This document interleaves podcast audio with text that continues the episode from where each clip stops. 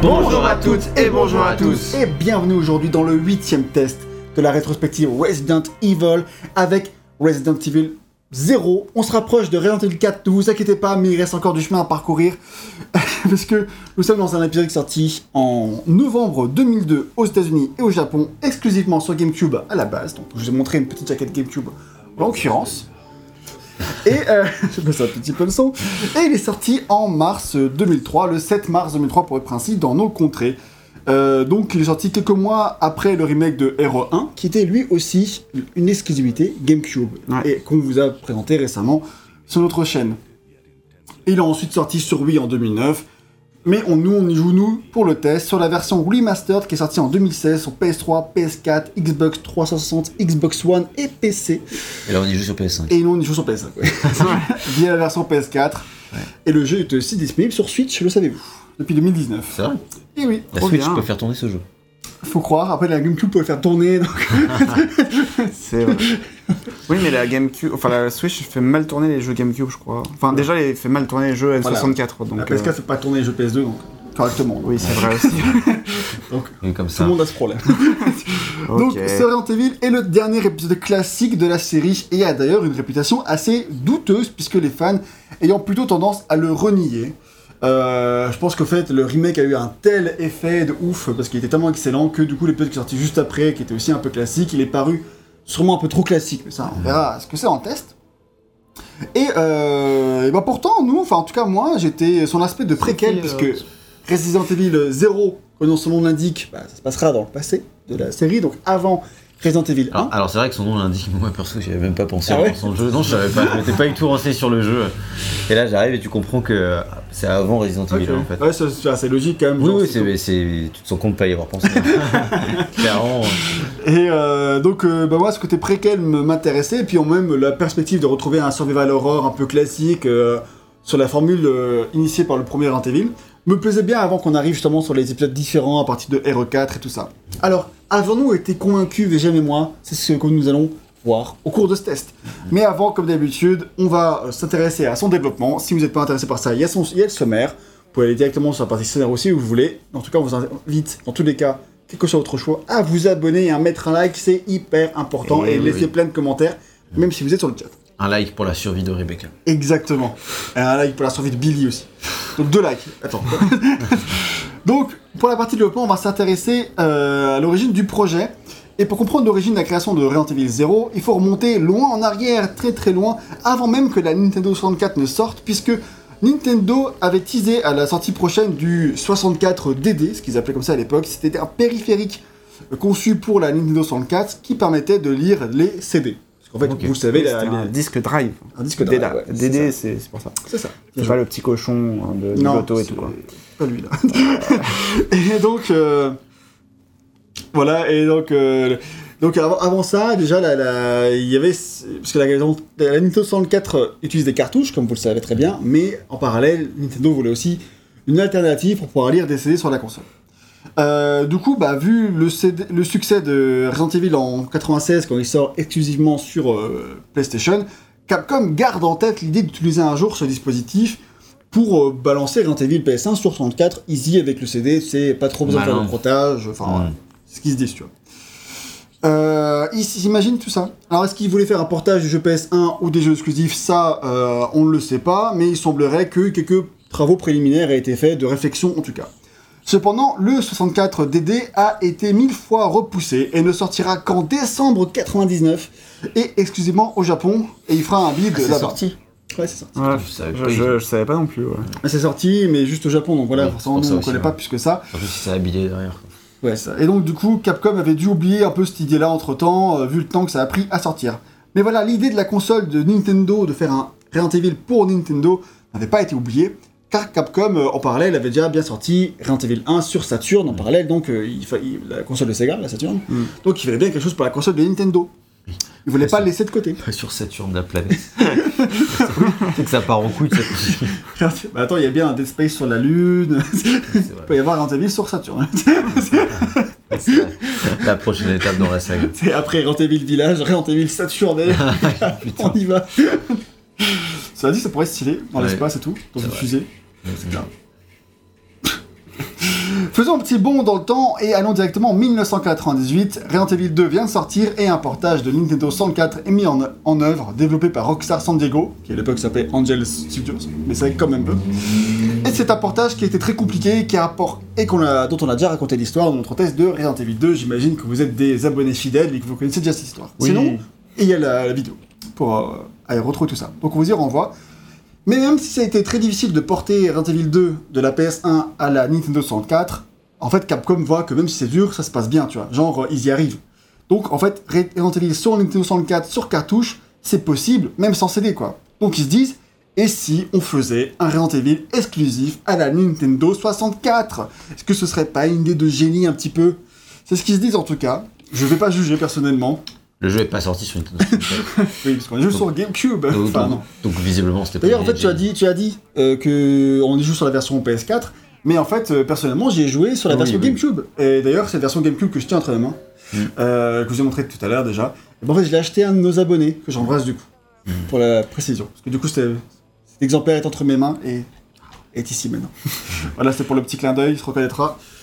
Voilà, voilà. Et donc, euh, donc ils se disent, voilà, on va faire un, un, un Resident Evil exclusif à la 64. Rappelons qu'à cette époque, en fait, il y avait encore, euh, il n'y avait pas encore de contrat d'exclusivité de la licence, parce qu'on vous a expliqué ça dans le test de Resident Evil Remake. Quand ils ont lancé Resident Evil Remake, ils ont aussi annoncé que désormais la licence Resident Evil serait une exclusivité GameCube, au moins pour les épisodes principaux, et que les épisodes secondaires, donc Outbreak, Dead End, tout ça, eux seraient sortis sur PS2, on s'en les couilles, mais que pour les épisodes principaux, et surtout Resident Evil 4, c'était l'exclusivité GameCube, c'est là ils en sont. Mais en tout cas, quand ils, mettent en- en- quand ils démarrent le projet dans Resident Evil sur 64, on n'est pas encore dans cette optique-là, on n'est pas encore dans l'optique de faire des jeux exclusifs à la, à la GameCube, euh, à la GameCube, à la Nintendo 64. Mais en fait, Capcom veut juste profiter de chaque marché. Mm. Et en fait, j'ai d'ailleurs lu une, une interview de Okamoto, qui est le producteur historique de la licence euh, Resident Evil, qui expliquait qu'en fait, à l'époque, c'était difficile de sortir un jeu sur plusieurs machines à la fois. Alors, certains éditeurs y arrivaient très bien parce qu'ils s'étaient organisés pour, c'est le cas de Electronic Arts par exemple, mais en fait, ça demandait beaucoup de travail et de logistique, et Capcom n'était pas organisé d'une manière qui le permettait. Et euh, bah, c'est pour ça d'ailleurs que il y avait- à l'époque, il y avait beaucoup de jeux qui étaient qui étaient d'une console, ou alors il y avait le même, enfin, un même jeu qui sortait, mais deux versions différentes, un pour la version 4, un pour la version PS1, enfin, c'est un peu tout ce qu'on vous a Ouais, raconté ouais. dans- pour les Harry Potter et tout ça, tu vois. Mais du coup, à l'époque, c'était compliqué de mettre ça en place. Donc en fait, quand ils décident de faire un jeu Nintendo 64, ils savent que c'est soit un portage, soit un jeu exclusif. Donc là, ils veulent juste faire un nouveau projet adapté à cette console. Voilà, voilà. Et pour ne pas pénaliser les joueurs PlayStation, parce qu'à l'époque, tous les jeux numérotés sont sur PlayStation, Resident Evil 1, Resident Evil 2, Resident Evil 3, et Resident Evil 4 était en développement sur PS2, à cette époque-là, qui est devenu DMC. Faut suivre, Ouais. c'est compliqué, mais je sais que vous vous accrochez. Parce que Resident Evil 4, le vrai, serait en développement sur GameCube. Ça les jouer, ça va, c'est là où ça met tout le monde, mais du coup, à cette époque-là, les, les, les numérotés sont des exclusivités PlayStation. Et du coup, pour ne pas pénaliser ces joueurs, ils veulent pas faire euh, un peu trop important. Et du coup, c'est là qu'ils se disent, mais en fait, on va faire un préquel qui va se passer juste avant les événements du premier Resident Evil. Comme ça, bah voilà, euh, ça pénalise personne, et puis ça fait un épisode bonus euh, qui fera plaisir à tout le monde. Le personnage de Rebecca est donc naturellement choisi, on l'a à l'écran, c'est elle que, que VGM incarne actuellement, pour être l'héroïne de cette nouvelle aventure. On le rappelle, Rebecca était une héroïne du, euh, du premier jeu, elle n'était pas jouable, mais elle accompagnait Chris dans son aventure. Uniquement si tu faisais la campagne de crise, du coup. Exactement. Et c'est donc un peu avant l'été 1998 que le développement est lancé. Donc euh, on est juste un petit peu après Resident Evil 2, comme j'expliquais tout à l'heure. Puisque, euh, et puisque Capcom est déjà très occupé avec euh, Dino Crisis, Hero 3 et DMC1, euh, Capcom collabore avec un autre studio qui s'appelle Toz, qui, deviendra, qui développera d'ailleurs en parallèle Resident Evil Survivor, qu'on a, a fait déjà le, le test, Ouais. et qui restera un développement, un studio de soutien important pour Capcom. Mais du coup, il s'aide de ce studio-là pour démarrer le développement de Resident Evil 0. Alors, Toz restera impliqué sur tout le projet. D'ailleurs, en fait, je sais pas trop s'ils sont là depuis le début de la version 64 ou s'ils ont commencé à venir à partir du moment où c'est devenu un jeu GameCube. Ça, le- je, je sais pas trop en vrai, donc je, l'annonce- je l'annonce là maintenant, mais euh, comme ça on n'en parle plus. Et euh, juste pour dire qu'ils sont impliqués. Et c'est Shinji Mikami qui choisit le chef de projet. Cette fois-ci, ce sera Koji Oda. Et en fait, moi, je trouve que c'est cool que à chaque épisode, c'est un nouveau chef de projet pour l'instant. Enfin, alors. Shinji Mikami, il en a fait deux. Il a fait le premier et l'original, et le remake de l'original. Mais euh, sinon, à part ça, chaque nouvel épisode, c'est un, euh, un nouveau chef de projet, histoire d'apporter un peu de sang neuf. Ça fait un peu penser comme euh, sur God of War, ce qu'ils font aussi. Ouais, ouais. Même si fait, Barlog est revenu en faire un, euh, la plupart du temps, il rechange pour en faire, euh, pour qu'il apporter du sang neuf comme ça. Et euh, Shinji Mikami, lui, ne travaillera quasiment pas sur cet opus, même s'il est crédité comme conseiller. A priori, ça veut juste dire qu'il est... il a regardé de loin, Oui, ce que les gens faisaient. Il a Et- signé pour. euh, pour être dans les crédits. C'est ça. Il a validé le projet, c'était bon quoi. Il a dit qu'il était directeur, c'est bon. Et étrangement, dans les crédits trop chelous, il y a marqué Hideki Kamiya, le réalisateur de Resident Evil 2 et de DMC1 du coup. Il est crédité comme euh, original game design, comme si c'était lui qui avait développé le game design original sur lequel est basé le jeu. Ce qui est super chelou, je trouve, parce que euh, parce qu'il déjà il a pas du tout bossé sur cet épisode. Et euh, même si même au tout début du projet, il n'était pas impliqué dedans. Ou alors cette histoire n'a jamais été racontée, et dans ce cas, il y a un truc à investiguer, c'est très bizarre. Ça mériterait que quelqu'un investigue sur ce sujet, mais évidemment, personne ne veut raconter ces histoires intéressantes sur le développement de Resident Evil, et c'est bien dommage. Les scénaristes. Oh bâtard. Donc voilà, ça me questionne un peu le pourquoi du coup Kamiya est crédité là-dessus. Je veux dire Mm. encore, si c'était Shinji Mikami était crédité comme original game design, j'aurais compris. Mais euh, Kamiya, euh, c'est bizarre. Oui, parce que du coup, il était en train de faire DMC. Quoi. Oui, puis euh, avant il a fait DMC2, euh, Resident Evil 2. Je veux dire, c'est pas, c'est pas le game, game design original de ce jeu-là, Oui, oui, c'est comme, non, bizarre. Mhm. Donc voilà, ok, puisque c'est un, un jeu uniquement sur 64, il faut que l'équipe fasse des choix très différents des Resident Evil PS1, parce que les deux machines sont très différentes, elles n'ont pas les mêmes points faibles ni les mêmes points forts, du coup, euh, tu peux pas faire les jeux de la même manière sur chaque. Premièrement, puisque les cartouches de la 64 ne peuvent pas contenir autant de données qu'un CD, il faut réduire le nombre de cutscenes, il faut réduire le nombre de décors, le nombre d'audio, etc. Donc il faut réduire le scope du projet au max, quoi, par rapport à un Evil traditionnel, qui sont des jeux qui sont généralement quand même assez cinématographiques. Donc là, il faut vraiment réduire ce, ce scope à fond, quoi. Et euh, d'après Koji Oda, donc le réalisateur du jeu, trouver la bonne formule, le bon équilibre par rapport à tout ça a, vraiment nécessité euh, beaucoup de travail. D'ailleurs, le jeu, il a plusieurs fois été rebooté avant qu'il trouve le- la bonne formule euh, au tout début. Il est, c'est un jeu qui est souvent reparti de zéro. J'ai- J'hésite sur cette blague. Je, je pense, je pense qu'elle passe. Ah, Si- merci, si, je suis gentil. Si tu lui mettais une note, ça serait combien? Zéro. Zéro. Ouais, voilà. Donc, facile, euh, facile, facile. Mais voilà, apparemment, malgré le fait que c'est plusieurs fois reparti de zéro quand on était en train de chercher la formule, moi je trouve que rien ne paraît alarmant d'un point de vue extérieur sur le, sur le projet, quoi. Euh, Qu'il y ait des, des petits re- reboots, c'est normal, Oui, c'est normal plutôt. Euh, juste heureusement pour eux que le jeu ne devait pas sortir tout de suite, parce que genre pour RE2 et RE3 qui devaient sortir en un an, euh, là Il tu devait pas- sortir quand lui à la base? Il y avait une Il date n'y avait pas de date en fait, c'était juste. Ouais, C'était euh, un projet, voir où est-ce que ça les amènerait. C'est ça, quoi. Mm. Euh, voilà, ils voulaient un Resident tous les ans, alors que là, c'est pas le cas, quoi. Là, ils le faisaient, et puis on verra bien quand c'est prêt, quoi. Et là, en revanche, là où la 64 euh, a là des, des points forts, c'est par ses temps de chargement quasiment instantanés, parce que, et oui, pas besoin de SSD à l'époque. La 64, elle démonte la PS1 et la Dreamcast, car la cartouche est lue instantanément. Parce qu'en fait, simplement, la cartouche, c'est un, un bloc de, enfin, de carte euh, de circuit imprimé, quoi, qui est euh, connecté à un autre circuit imprimé de la GameCube, et du coup, euh, c'est c'est direct, en fait. C'est instantané. Alors qu'en fait, un CD, il faut que le contenu CD soit chargé dans la, dans la console. Du coup, tu as des temps de chargement hyper longs. Alors, de nos jours, on sait les faire de plus en plus rapidement. Oui. Mais à l'époque de la PS1, tu avais des temps de chargement euh, tout le temps. C'est hyper long. C'est pour ça que la plupart des, des jeux qui avaient, un temps de chargement par CD. Et parce qu'en fait, il fallait charger, charger tout niveau. Et après, euh, Oui, c'est voilà, ça. Alors que là, la 104, pas besoin de temps de chargement, easy. Et donc en fait, il y a toutes les séquences de portes qui s'ouvrent et tout, ils les ont gardées, mais en fait, pas besoin. Il n'y avait pas besoin sur le Ah. casque. Tout est instantané en fait. Là, que à l'époque, pour la... les auteurs de portes, c'était pour cacher les temps de chargement, et donc c'était une astuce pour se créer une ambiance à partir d'une contrainte technique. Et là, du coup, bah, c'est juste pour garder la formule. Mais en vrai, en soi, il n'y en avait pas besoin. Donc voilà, ça c'est un des gros points forts de la 64. Et à partir, en plus de ça, euh, ils, euh, voilà. ils réfléchissent à comment utiliser ces capacités de chargement ultra rapide pour créer des éléments qui, à contrario euh, bah, des cinématiques qu'on peut pas trop faire, bah, qu'est-ce qu'on peut mettre dans un épisode 64 qu'on pourrait pas mettre dans un jeu PS1 Et c'est là que leur vient l'idée de passer automatiquement d'un personnage à un autre en appuyant Mmh. sur une seule touche. Parce qu'en fait, tu peux le faire instantanément. Alors, à l'écran, là, vous le voyez pas encore parce qu'on n'a pas encore, euh, on n'est pas encore en duo. Mais après, dans le jeu, on pourra switcher d'un personnage à l'autre en une seule touche instantanément. quoi. Et c'est aussi de là que vient aussi l'idée de pouvoir déposer ces objets un peu partout dans la map parce que pas besoin de charger le fait de, euh, de retenir que euh, tel, euh, Tel objet est tel, posé tel à- posé tel endroit exactement. Ça, la console, elle peut le faire easy, tu vois. Alors que la PS1, elle en serait incapable. Tu vois. Mm. Donc là, je trouve c'est intelligent de, de réfléchir vraiment en termes de technique. Qu'est-ce qu'on peut faire que pour euh, tirer profit des capacités de, de chaque console Je trouve très marrant, je trouve très intéressant. Deux idées, bien sûr, qu'on va détailler dans, le, reste- dans la suite du test, dans la partie gameplay, parce que ça figure bien dans le jeu. Et il y a aussi d'autres idées qui euh, sont réfléchies et commencent à être développées dans cette première partie du jeu qui est développée sur Nintendo 64. Euh, mais qui ne seront pas retenus. C'est par exemple, euh, ils voulaient créer des réactions inédites pour les zombies quand on leur tire dessus. C'est-à-dire qu'ils réagissent pas toujours pareil, que ça crée de la surprise, ça rend les affrontements 1 versus 1 beaucoup plus compliqués parce que alors, tu peux pas afficher beaucoup de zombies à l'écran quand même. Effectivement, aussi-. C'est eux qui créent les, les prototypes euh, des zombies qui courent très très vite, qui seront finalement utilisés pour être les Crimson Head la version du remake de la version GameCube. C'est eux qui créent les prototypes de ça pour la version euh, Ok. 64 de ce jeu-là. Et euh, aussi le fait de pouvoir contre-attaquer un, un zombie qui t'attaque, ce qui donnera en fait, euh, je pense, le couteau de Resident Evil Remake.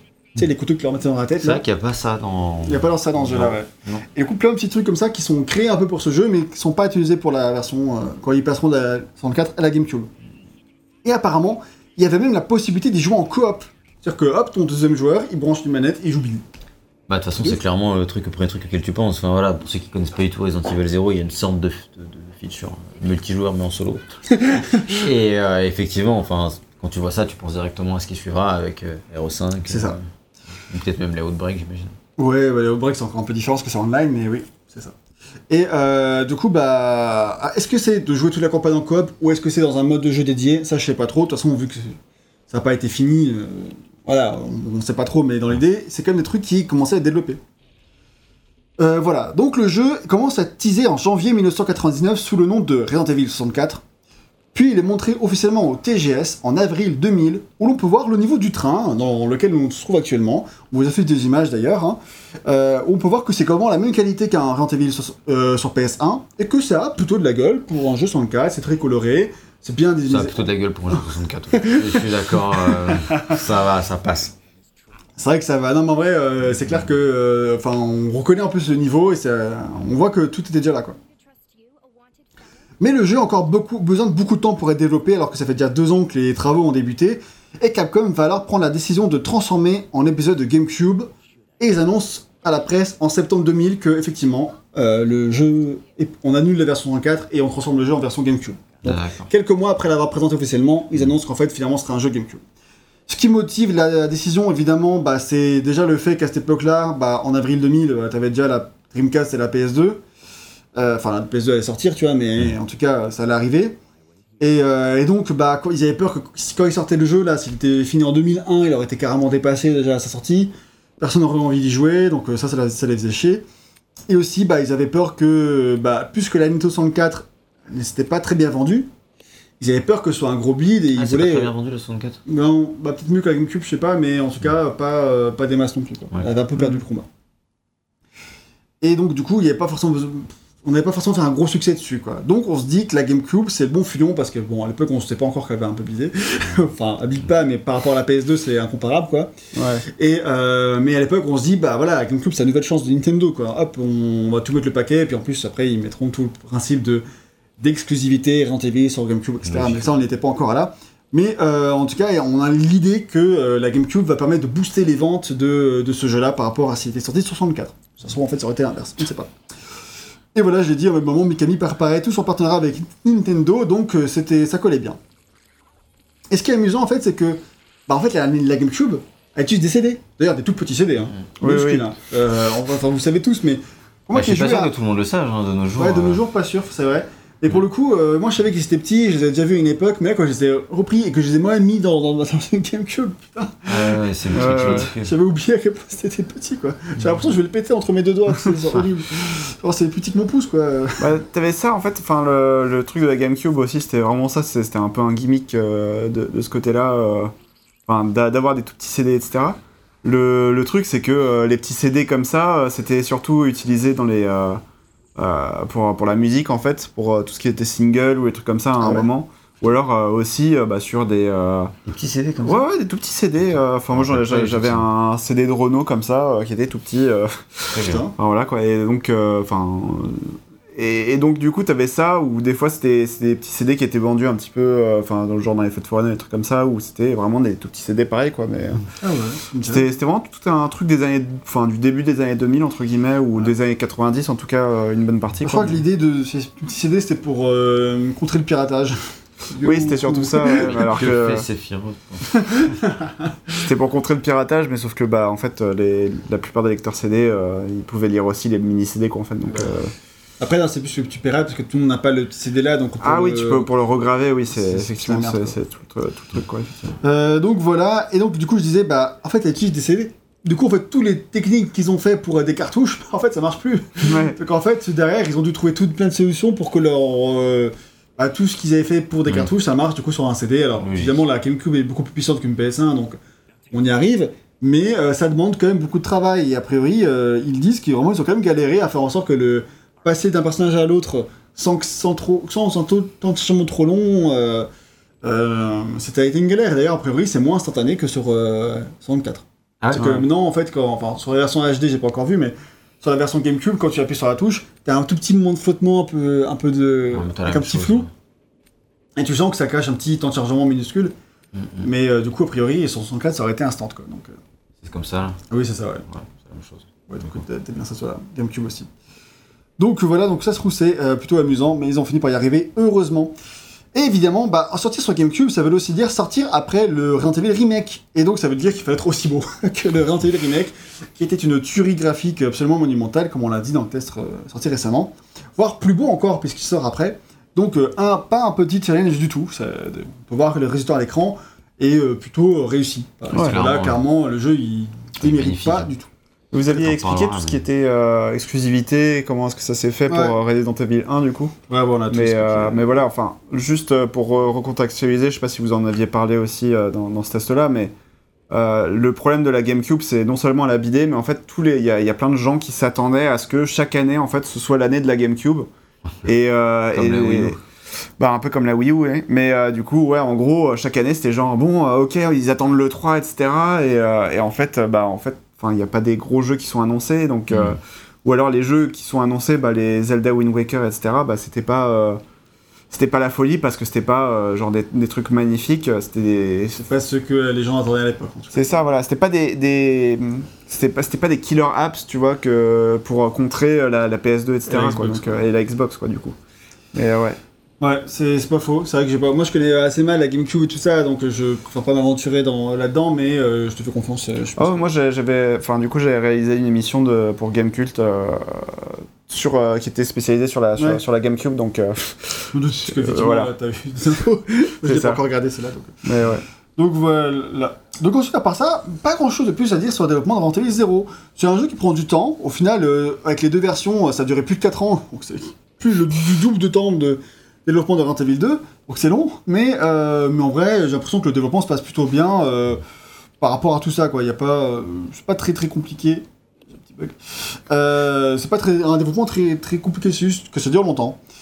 Et voilà. Un des trucs qui me fait rire, c'est que dans une, interview récente, c'est que l'un des principaux game designers du jeu, qui s'appelle Takayoshi Miyake, il raconte qu'on le sollicitait tout le temps pour le jeu. Parce que du coup, il avait besoin de lui tout le temps. Euh, on le sollicitait qu'il soit au boulot, qu'il soit chez lui. Du coup, Koji Oda, il lui a dit, il lui a dit, euh, suggéré, euh, imposé, Ouais. de s'acheter un téléphone portable pour être, pour pouvoir être joint à n'importe quel moment, jour ou de la nuit, pour répondre aux questions des autres gens. Ah putain, Parce qu'à l'époque, parce qu'à l'époque, bah, il n'y avait pas encore beaucoup de téléphones portables. Ouais, du coup, oui. le mec il raconte en rigolant genre, ah, je pense que j'étais un des premiers au Japon à avoir un téléphone portable. Ah ouais genre, Bah, tu sais, au 98, 99, euh, Oui. t'en avais, mais Oui, c'était pas, Oui, oui, donc clairement. c'était clairement pas la, la, la que ça viendra au début des années 2000. Mm. Et à part ça, voilà, quand le jeu sort en 2002-2003, donc 2002 au Japon, États-Unis, 2003 chez nous, il est accueilli par de très bonnes critiques. Il a un score de 83 sur Metacritic, les gars. Euh, ce qui est quand même en dessous de, de Code Veronica, qui est à 84. Donc c'est pour vous donner une comparaison.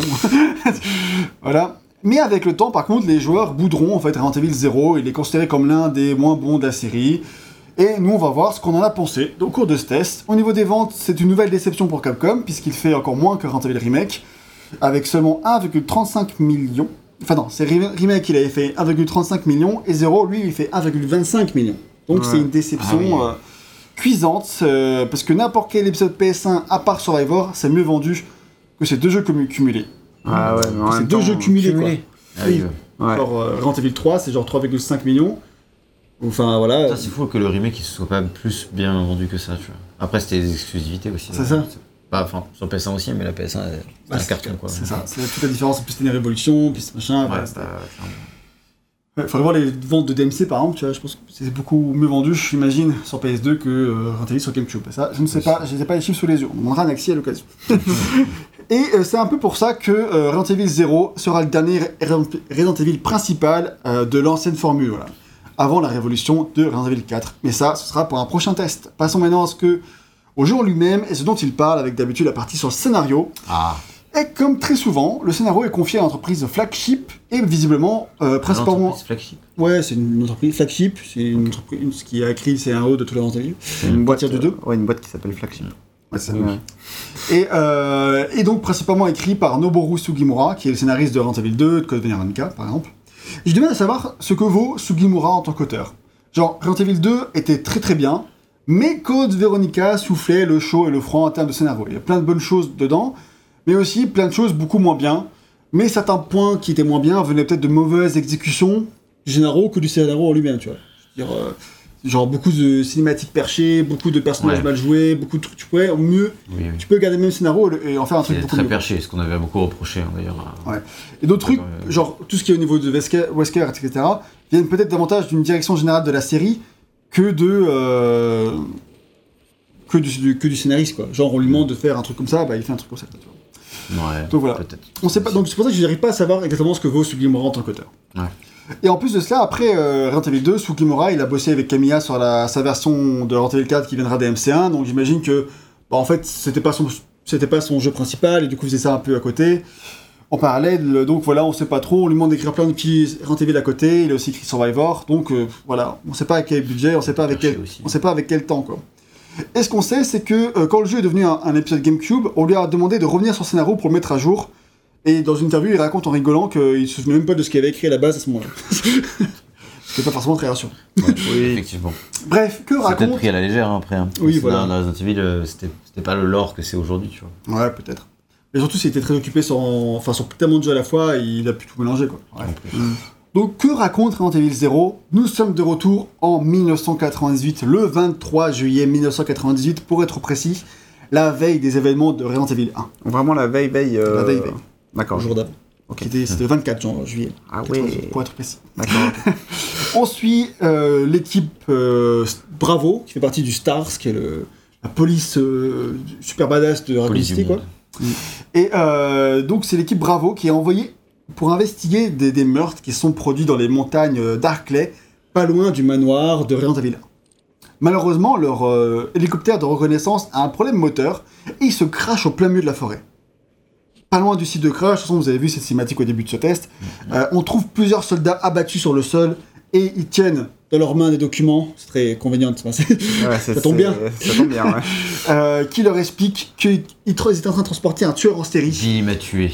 nommé Billy Cohen, qu'on voit à l'écran, parce que Oh, le GM l'incarne, qui s'est manifestement échappé et a tué tous les soldats. Et à ce stade, on pense que c'est lui qui est l'auteur de tous les meurtres de la région, alors que spoiler, c'est les zombies. Vous le savez. Euh, même si, voilà, euh, parce qu'effectivement, dans le lore, euh, certains crimes sont commis il y a plusieurs mois. Enfin, on le sait, c'est à jouer à Resident Evil 1, on sait qu'il y a des meurtres comme ça dans la forêt depuis le mois de mars, tu vois. Là, on est en juillet, euh, lui, il s'est échappé peut-être depuis une semaine, enfin, calme, quoi. Je sais même pas Voilà. si- Oui, ça fait même pas une semaine. hein. Ouais, tu vas faire deux jours, quoi. Oui, euh, Max. maximum.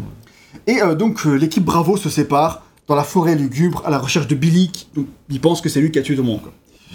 Sauf que, bah, vous vous en doutez, il y aura des zombies. On le rappelle dans... zombies. Des zombies. Oh. Pas mal, pas mal. Et on le rappelle, dans Evil 1, on jouait l'équipe Alpha qui partait à la recherche de l'équipe Bravo. C'était le but de de l'équipe de Evil 1, c'était partir à la... Parce qu'en fait, l'équipe Bravo ne répond plus depuis deux jours, depuis quelques jours là. Enfin non, depuis quelques heures en fait. Parce que c'est la veille. Ça fait quelques heures qu'on n'a plus de nouvelles d'eux, on se dit il leur est arrivé un truc, donc on envoie l'équipe à Alpha.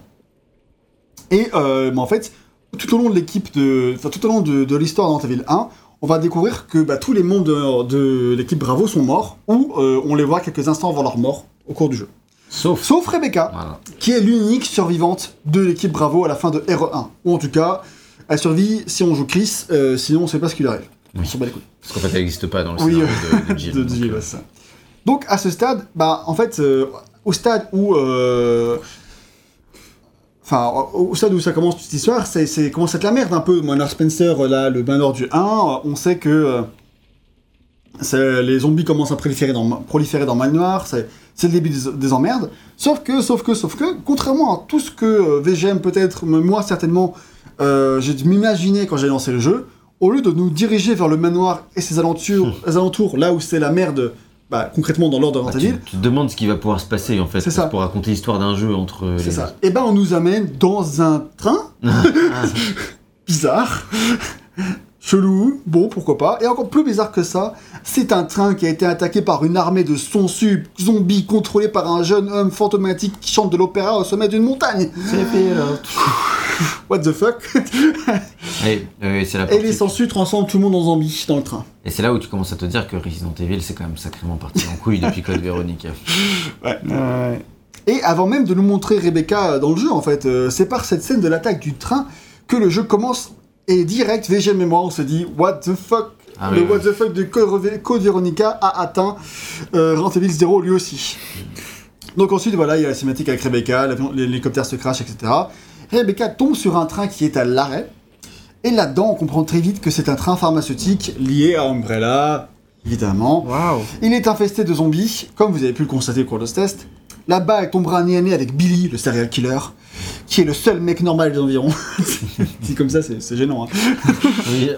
Et ils décideront de s'entraider dans cette aventure, puisque bah, c'est deux seuls survivants, donc c'est chaud. Bah, au début elle veut pas, mais elle allait mourir et Billy il la sauve. C'est ça. Parce que bon, euh, les nanas dans Resident Evil à ce stade de la saga, c'est toujours pas vraiment ça. hein. Niveau badassitude. euh, À part Ada, peut-être dans le 2, mais sinon. Bah, euh, Jill dans Hero 3, mec. Oui, non, ouais, oui. Euh, On l'est habillé, euh, voilà, mais. mais oui, voilà. Elle est habillée, voilà. Elle est habillée, c'est déjà pas mal. Hein. franchement, euh, ça aurait Ouais. pu être pire, hein, finalement. Franchement, vu. euh, ouais. Mais Mais ouais, sinon, du oui, coup, elle, se fait, euh, elle se fait quand même un peu sauver par Carlos au bout d'un moment, mais elle a quand même sauvé Carlos plus d'une fois. Enfin, voilà, c'est- Ouais, ouais. Jill est quand même badass. euh, Et Claire dans Hero 2 est bien plus stylé que Claire dans Code Veronica. À, à- à quand du coup un Resident Evil? Parce qu'on a. Enfin, un Resident Evil dans un avion, parce qu'on a eu euh, quand même un Resident Evil sur un bateau, là, dans un train. On sait pas, moi je pars du principe qu'il y a ça dans Hero 6, mais je me trompe peut-être. Ah, Si, si, je crois qu'il y a un truc avec un avion. Nous verrons. nous verrons. Nous ne sommes pas à l'abri de ça. L'avion du Mais si, en fait, d'ailleurs, il y a un avion dans, dans Code Veronica. Bah, il y a un peu. Il y a un gros combat dans un l'avion. combat de boss dans un avion. Ah oui, d'accord, ok, oui, bon. Tu sais, euh, genre en fait. Euh, Oui, c'est pas le 3. truc principal, tu Non, vois. c'est pas le truc Ah, principal. ça. Mais là, c'est pas le truc Non. principal non plus. Oui, voilà. C'est le Ah, ok, combat de d'accord. boss qui m'a mis en misère pour toute la fin du jeu. Comment l'oublier? Et après, tu les- tu l'éjectes comme euh, dans Uncharted 3, quoi. Voilà, voilà pour le spoiler. c'est pas très important. Euh, Donc voilà, euh, la balle tombera sur Billy et le joueur va donc devoir jouer à la fois Rebecca et Billy, comme on le détaillera plus tard dans la partie gameplay. Mais pourquoi Billy est-il si triste? Alors, référence à Ratchet Clank 2, si vous l'avez pas, je vous le dis. Ça, Je pense Voilà. que c'est bien, de le- c'est bien de le C'est bien de le préciser, ouais. Parce que les fans de Resident Evil, ils... pas sûr qu'ils aient joué à Ratchet Clank à l'époque. Mais peut-être, je sais pas. Dommage. Peut-être dommage pour eux. Scénario, du coup maintenant, que vaut ce préquel? Parce qu'on a, on a expliqué un peu le principe, le pitch, mais qu'est-ce que ça vaut en tant que tel? Déjà, parlons de la relation Rebecca-Billy. Parce que moi, je crois que c'est la partie que j'ai trouvée le plus intéressante du jeu. C'est clairement une des plus intéressantes en tout cas. Ouais. Et en fait, ce duo, c'est un peu ce qui est le plus terre à terre dans le jeu. Et d'ailleurs, bah, dans tous les Resident il y a un duo. bah, Jill Barry, Barry Rebecca, etc. Euh, donc là, c'est c'est le duo de ce Resident Evil là. Et ben en fait, euh, cette fois-ci, puisqu'ils passent son temps ensemble, alors là, en l'occurrence, ils sont séparés parce que t'as pas demandé à Rebecca de te suivre. Ou t'es séparé, pas le Non. scénario là. c'est je suis séparé par le scénario. Ouais, ça. C'est ça. Euh, occasionnellement. Mais la plupart du temps, euh... En fait, là, c'est un peu le tutoriel de. C'est un peu le tutoriel euh, de, euh, du jeu où tu viens d'apprendre que tu peux jouer les deux personnages. Donc, si j'appuie sur la touche, je repasse à Rebecca. Et là, Rebecca, elle est coincée ici. Elle peut pas sortir. Donc, en gros, il faut qu'avec euh, avec Billy, je lui trouve un truc euh, qui va permettre de sortir. Je crois que c'est une sorte de tournevis qui va permettre de forcer la serrure. Voilà, un truc pointu. Et en fait, via ce petit système ingénieux qui est là par hasard, le plus grand des hasards, euh, on va pouvoir s'envoyer un des de objets. charge. Voilà, Ouais. un de charge. Donc, euh, Et donc, ouais, donc voilà. euh, en fait, puisqu'ils passent leur temps ensemble, ou en tout cas, puisqu'ils communiquent souvent, bah, en fait, ça, le côté duo qu'il y a dans chaque Resident Evil marche particulièrement dans celui-ci, parce qu'en fait, ça aide à crédibiliser leur relation et aller voir euh, tisser des liens, parce qu'en fait, dans les autres Resident Evil, comment ça se passait? Bah, En fait, les mecs se croisent occasionnellement, il y en a un qui part, il revient trois ans plus tard. Disons que c'est un peu dur de croire en leur relation, quoi. Hmm. Même si certains épisodes étaient un peu mieux faits que d'autres. Mais là, dans Surtout, celui-ci, surtout qu'ils disparaissent, tu vois. Genre, ils passent une porte, tu passes la porte, après, oui, ils ont disparu. Bah, c'est trop bizarre, quoi. Alors que là, du coup, vu qu'on les voit ensemble, en fait, ça crédibilise tout ça, et en fait, on y croit, quoi. Évidemment, bah, ce qui aide aussi à, à apprécier leur relation, en fait, c'est que déjà, Billy, il est vraiment plus cool que Steve, hein, euh, qui était le duo de Claire dans Code Veronica. Ça n'a rien à voir, hein, euh, parce que si on avait, t'imagines, le même jeu, mais on l'a accompagné par Steve, Oh putain. pouah, ça aurait été infernal. Alors, alors, faut pas manquer de respect à ceux qui aiment Steve, mais c'est vrai que nous, on avait, comment dire, pas été convaincus euh, spécialement par Il y a le des gens qui ont aimé Steve dans les commentaires du, du test ou Personne l'a remarqué en tout cas, mais euh, en même Personne- temps. Il y a des gens qui défendaient le jeu, mais personne n'a défendu Steve. voilà, ça vaut ce que ça vaut. Et moi, ce que je dis, c'est que j'aurais pas apprécié ce jeu-là si c'était Steve à la place de Billy. Ah. Ça, j'en suis persuadé. Parce que moi, je voyais Steve, mais je me portais dans Code Veronica. Donc, euh, mais là, non, Rebecca et Billy sont deux Si on personnes. avait joué Steve, il aurait laissé Steve au- dans, dans le train au début du jeu. Il aurait Tu joues Steve à un moment donné. avec Rebecca. dans, dans Code Veronica, à un moment donné, tu joues Steve. Et putain, ça m'avait flingué, j'avais tellement pas envie de le jouer. Genre, ça m'avait. euh, je me suis senti trop mal, quoi. Ah ouais, putain, à ce point-là. Bon, c'est pas à ce point-là, j'exagère pour la blague, mais, mais je j'ai pas apprécié. Ouais. Euh, donc là, les Rebecca et Emily sont deux persos euh, très cool en eux-mêmes, même si un peu simple évidemment, ça reste des, des archétypes, on va pas se mentir. C'est quand même des gros archétypes. Oui, Alors Rebecca, elle fait partie du Stars. C'est quand même une grosse fragile. je peux te dire. C'est Je son- l'aime bien, franchement, je l'aime bien. c'est sa première mission. Ça tombe bien, Jill c'était pareil. Ah ouais, c'est ça, c'est les meufs dans Resident Evil, c'est toujours leur première mission, tu Cela vois. dit, euh, dans Resident Evil 2, c'est l'inverse. C'est Léon son premier jour et Claire elle est badass. Dans Resident Evil 2, c'est Oui. Oui, oui. Mais bon, du coup, voilà, Billy, euh, c'est le gros mec euh, badass, hyper musclé. euh, Bon, c'est un censé être un serial killer aussi. Et J'aime bien son car design, ouais. Genre, euh, regarde, moi j'adore la, la- En fait, je trouve que la petite menotte qui sur ce poignet, elle fait. ouais, il, est, il est pas mal, mais bon, voilà, il, est, il, est- il a, un, il a un tatouage, il est énervé. Ah, elle bouge pas trop la manette sur la version. La menotte sur la version euh, remaster. Ouais, Ouais, effectivement. c'est très rigide. Ah, ouais, un tout petit peu, mais oui. Mais sur la version GameCube, c'était vachement réaliste. Ouais. Il y avait un vrai mouvement beaucoup plus travaillé que là. Je suis Ah ouais, c'est juste que là, Attends, il devait pas y avoir de physique que- alors. Ah, c'est peut-être Oui, ça. parce qu'en fait, moi, je joue avec le stick analogique et toi, tu joues pas Non, avec non, le stick analogique. J'en parlerai plus tard. Mais ouais. euh, Bref, du coup, euh, oui, il est. Lui, c'est le mec musclé, trop badass, etc. Et euh, Rebecca, c'est la petite fragile. Euh, Non, mais en, en vrai, on dit ça, mais c'est vraiment présenté comme ça. On l'a vu là au début, elle est perdue. Euh, tu sais, elle est limite étonnée qu'elle sache utiliser un pistolet. Et c'est- c'est bah, c'est toujours un truc que je reproche. Après, c'est une médecin. Elle est là pour, le... pour être la médic du groupe. C'est pas censé être la, meuf de combat. C'est vrai. Mais, euh, mais bon, je trouve que quand même, euh, c'est pas forcément lui faire le meilleur des, des honneurs. euh, C'est pas fou. On va pas se voilà. mentir. Voilà. Je pense que même si après elle a, elle a accompli des fois quelques trucs badass, c'est vrai que bah, globalement, heureusement que Billy est souvent là pour la sauver. Quoi. Et malheureusement, c'est un peu souvent ça dans Resident Evil à ce stade-là de la saga. C'est pas faux. Euh, au cours du scénario, on va s'interroger un peu sur le passé de Billy euh, et sur les meurtres qu'il a commis, puisqu'il est quand même en- sur le point d'être exécuté en fait pour ça à ce stade de l'histoire. Euh, je trouve que c'est un aspect sympa de l'histoire, mais qui reste un peu en surface malgré tout. C'est loin d'être aussi profond que ça l'aurait pu l'être en fait. En fait, il y a plein de moments où c'est amorcé et c'est pas mal, mais en fait, au bout d'un moment, ça ne va plus très loin et ça s'arrête un peu. Pour un jeu en plus qui sort entre Silent Hill 2 et Silent Hill 3, bon, ça, ça, ça te fait un d'autant plus tâche, on va dire. Donc, ouais, au Mm. niveau du scénario, tu veux dire? Pas de, de la profondeur de son passé, des meurtres qu'il a commis, tout Ah ça. oui, ça- c'est pas très profond. hein. Ça reste Evil. Voilà. Bon, voilà. Mais ça, c'est pas trop grave. Moi, ce qui m'embête, c'est plutôt qu'arrivé à la moitié du jeu, on n'apprendra plus rien de nouveau en fait. Sur l'un et sur l'autre.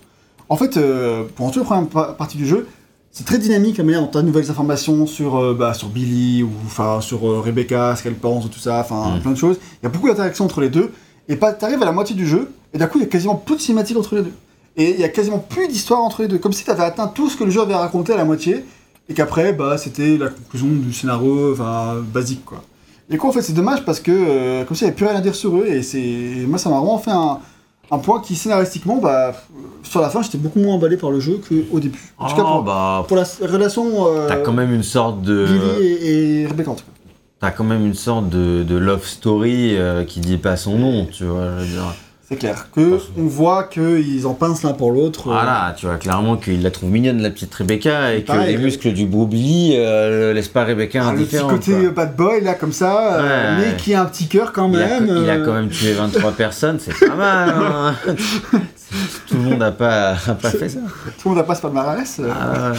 Non, non, mais tu sens que là. Et moi, je trouve que du coup, je suis pas trop d'accord avec toi là-dessus. C'est-à-dire que moi, même sur, le- sur la fin du jeu, justement, je trouve que bah, les personnages, ils continuent de développer leur relation. Euh, clairement, ils en pincent un peu l'un pour l'autre. Et puis, il y a. En fait, ce que je trouve dommage, peut-être, c'est peut-être juste que euh, ça va pas trop loin là-dessus, tu vois. Genre, euh, il y a continué à avoir ça, mais il n'y a pas un aboutissement de cet Ça aspect-là. sage. Et puis il y a quand même un peu un suspense jusqu'au bout parce que Billy il est pas dans Resident Evil 1. Oui, oui, c'est clair. Voilà. Donc on dira pas ce qui, ce qui se passe. Puis même, euh, il, est, il est pas réapparu dans. Bah, pour l'instant, c'est un nouveau personnage dans la saga en fait. Donc, euh, donc euh, clairement, on, on sait que a priori Billy finit pas dans le manoir, ou alors pas sous une forme agréable. mais, euh, mais voilà, on ne sait pas ce qui, ce qui va advenir de lui. Et moi perso, ça m'a tenu en suspense un peu jusqu'au bout. Ouais. J'ai trouvé la fin plutôt sympa quoi. Franchement, Bah, au contraire, moi j'ai trouvé un peu décevant. ouais. Voilà. Un peu sage, comme tu disais, quoi. Oh, bon alors Billy. euh, Alors, Billy, il est pas trop badass. Oui, elle est un peu sage et puis bon. euh, Bah, on va pas épiloguer longtemps dessus, ça reste... En fait, ça reste clairement, le, le- je dirais, le- la relation de Billy et Rebecca reste le point fort du scénario, mais c'est pas non plus incroyable. Non. Hmm, ça résume bien. oui, oui. Ensuite, il y a toute l'intrigue au- autour du jeune chanteur qui contrôle les, sensu- les sensus. Ah, génial. C'est comme ça qu'on l'appelle. c'est comme ça qu'on Le l'appelle jeune ici. censeur sur Le, le jeune censeur. c'est pas pareil, hein, sens- sensus. chanteur qui ch- contrôle les sensus. Putain, c'est dur à dire cette phrase en fait. C'est des sensus quoi. Ouais, dur. Euh, J'ai marqué. euh, pff. Assez D'accord. vite dans le jeu, on comprend que ce mec-là, il a des liens avec le docteur James Marcus, qui est le cofondateur de Umbrella, et euh, le mec qui a découvert la souche du euh, virus T, euh, qui est le virus qui deviendra le virus qui, euh, qui crée les zombies, quoi. Et, euh, et qu'il a découvert cette souche dans les années 70. Marcus, pourtant, n'existait pas avant dans le scénario de Resident Evil, donc il s'ajoute au lore d'Umbrella, qui pourtant avait déjà été développé en détail dans Code Veronica, avec les Ashford et les Spencer qui étaient déjà les cofondateurs d'Umbrella. D'un coup maintenant il y a un autre cofondateur, moi je sais pas d'où ça sort, et euh, ça s'ajoute Il à en fallait un nouveau là. Non mais en fait tu sens effectivement que le scénariste avait oublié ce qu'il avait écrit, pour le citer. non mais voilà quoi. Et que c'est un peu bizarre et surtout ça fait redite. Mais bon après pourquoi pas. Donc Marcus, dans l'or, il aurait été assassiné il y a bien longtemps, euh, possiblement par euh, des gens d'Umbrella comme Oscar, peut-être, hein. Et le jeune chanteur qui contrôle les sensus, il est capable de créer des simili Dr Marcus. On en a vu un tout à l'heure dans une cinématique. Ouais. Le premier mec qui explosait en, en- euh, qui explosait en sensu, c'était, il avait la forme de James Marcus. Et euh, il est créé à, à partir de sensu. Et bon, bah ça montre bien qu'en fait, il veut un peu venger la mort de Marcus. On sait pas trop pour comment ni pourquoi. Mais très tôt dans le jeu, il révèle que euh, dès que t'as fini la séquence du train, en gros, euh, on y arrivera dans le test, je pense. hein. Oui, oui. Euh, il, a, il, il révèle que c'est lui qui a lâché le virus sur Manor Spencer de R1, et c'est donc lui qui a attaqué le train, et en fait c'est lui qui déclenche tout le lore de Resident Evil. Et moi, pff, avec cette information, oh là là, Fallait bien justifier que c'était une préquelle, quoi. Enfin, Non, mais- ouais. Non, mais en vrai, est-ce qu'il il- fallait que ce soit pas, un jeune quoi. chanteur qui contrôle les sensus par- en chantant de l'opéra sur une montagne euh, Qui, qui ait déclenché sûr, la catastrophe euh, Non, franchement. mais surtout que c'était déjà expliqué dans RE1, tu vois. Mais oui, c'est déjà expliqué. Il n'y avait mais- pas besoin de réexpliquer, Et- enfin et non. puis tout, euh, Code Veronica, c'est l'histoire d'Umbrella, l'histoire des virus, c'est tout. Enfin, pff, Ça, effectivement, je comprends que pour les fans, ça fasse débat euh, au- à minimum, quoi. Ouais, voilà. Moi, j'ai- avec, avec tout ce bordel, j'ai du mal que ça touche à RE1 parce que, comme on l'a dit, bah, on n'avait pas besoin de cette histoire secondaire. Ah, ouais. On n'avait pas besoin de cette histoire de vengeance contre Wesker et, Birki, et Birkin, qui est un mec de RE2. On n'avait pas besoin de cette histoire de censure, on n'avait pas besoin, voilà, on n'avait pas besoin de tout ça pour En expliquer ce qui se passe fait, dans y avait RE1. pas- quoi. il y avait clairement pas besoin de ce scénario. Déjà. Euh, Et voilà. Et surtout, bah, le délire des sangsues, bah, ça reste chelou. Peut-être peut-être un peu moins perché que les fourmis de Code Veronica, soyons honnêtes. Mais trop. Je sais pas, les sangsues qui volent et qui. Non, mais, Enfin, euh, une au- sangsue, ça vole pas, hein, mec, je sais pas si t'es au- au Au-delà du fait que ça vole. si on oublie le fait que- qu'elle qu'elle vole et qu'elle soit con- contrôlée par un chanteur. Et qu'elle transforme les gens en- et tout le scénario de et côté. transforme les gens en zombies. Non, mais non, c'est que les sangsues et un virus qui, quand au contact avec les humains, transforme les gens en zombies, ça me choque pas plus que ça. ça. Cet aspect-là me dérange pas. Oui, d'accord. Ok. Mais, À ce mais- stade-là, oui, effectivement, tu es prêt à faire cette concession. Mais, euh, après, tu rajoutes le chanteur, etc. et tout. euh, là, ça reste pas. Et surtout, ça, ça va pas dans un jeu qui est a une ambiance aussi sérieuse, qui est une ambiance aussi sérieuse que celle de R1, parce que Code Veronica, il a une ambiance perchée, voilà, donc euh, bon, le scénario est perché, il est perché, c'est comme ça, c'est pas grave, tu vois. Mais, mais là, euh, clairement, ça, ça colle pas trop, en fait. Bon. Donc voilà, toutes les révélations finales liées à ce mec-là sont 100% OSEF et n'apportent aucun climax narratif, franchement. Il y a un truc, c'est pseudo un reveal. Euh, VGM, euh, c'était pas un vrai reveal pour lui, moi c'était vite fait un reveal, mais c'était surtout décevant. Je suis d'accord que c'est un reveal, c'est juste que tu. Il y a J'ai- eu un débat dit- de 3 heures parce qu'il m'a dit que c'était un twist. Pour moi, c'était pas un twist parce que c'était Mais assez. il y a un débat sémantique avec VGM. Voilà. Ce point était qu'on était d'accord à l'arrivée. Non, mais c'est vrai que t'as le reveal final qui, euh, oui, euh, au CEF, c'est le mot. Après, ça fait le taf, tu vois. Je veux dire, euh, je t'attendais. Enfin, moi j'en attendais vachement plus, que vu qu'ils avaient insisté ouais. pendant longtemps. C'est ça le problème, ouais. parce que moi, en fait, j'attendais à peu près ça, quoi, tu vois. Donc, euh, effectivement. En fait, j'avais bien accroché au début du scénario. Alors, au-delà du fait que ce soit un chanteur qui. machin, mais à part ça, euh, j'attendais des petites révélations, des petits trucs euh, qui. ah, un peu de substance à quoi s'accrocher. Et t'arrives à la fin, tu fais ok, tout ça pour ça, merci. Super quoi. Donc, en fait, aller sur les traces du Dr. Marcus, toute cette histoire-là, ça nous amène après l'histoire du train dans un centre de formation qui ressemble à s'y méprendre au manoir. hein. Puis dans des labos divers et variés, et c'est qui, en fait, tout ça nous amène malheureusement dans un terrain connu, hein, et du coup, ça fait le point avec le point suivant, qui sont en fait les liens entre Resident Evil 1, enfin qui sont les liens entre ce jeu-là et RE1 et RE2. En fait, pour être, pour faire simple, je trouve que tout ce qui relie cet épisode avec les épisodes suivants, bah c'est de la merde. Moi, je suis- J'ai marqué sur la fiche que c'est pas terrible, mais là j'écoute mon cœur. C'est de la merde. en soi, c'est sympa d'avoir voulu raconter une autre histoire que celle qu'on pouvait s'imaginer, parce qu'on aurait pu s'imaginer juste que bah, Rebecca est déjà dans le manoir avec les autres, et du coup, elle histoire dans le manoir. Enfin, ça aurait été dommage de revivre le manoir, ça je suis d'accord, tu vois, mais euh, une annexe quelque part, enfin, dans, dans les aventures, pourquoi pas, Mm. tu vois. Mais euh, du coup, on prend un peu des risques, alors ça, c'est sympa, pourquoi pas.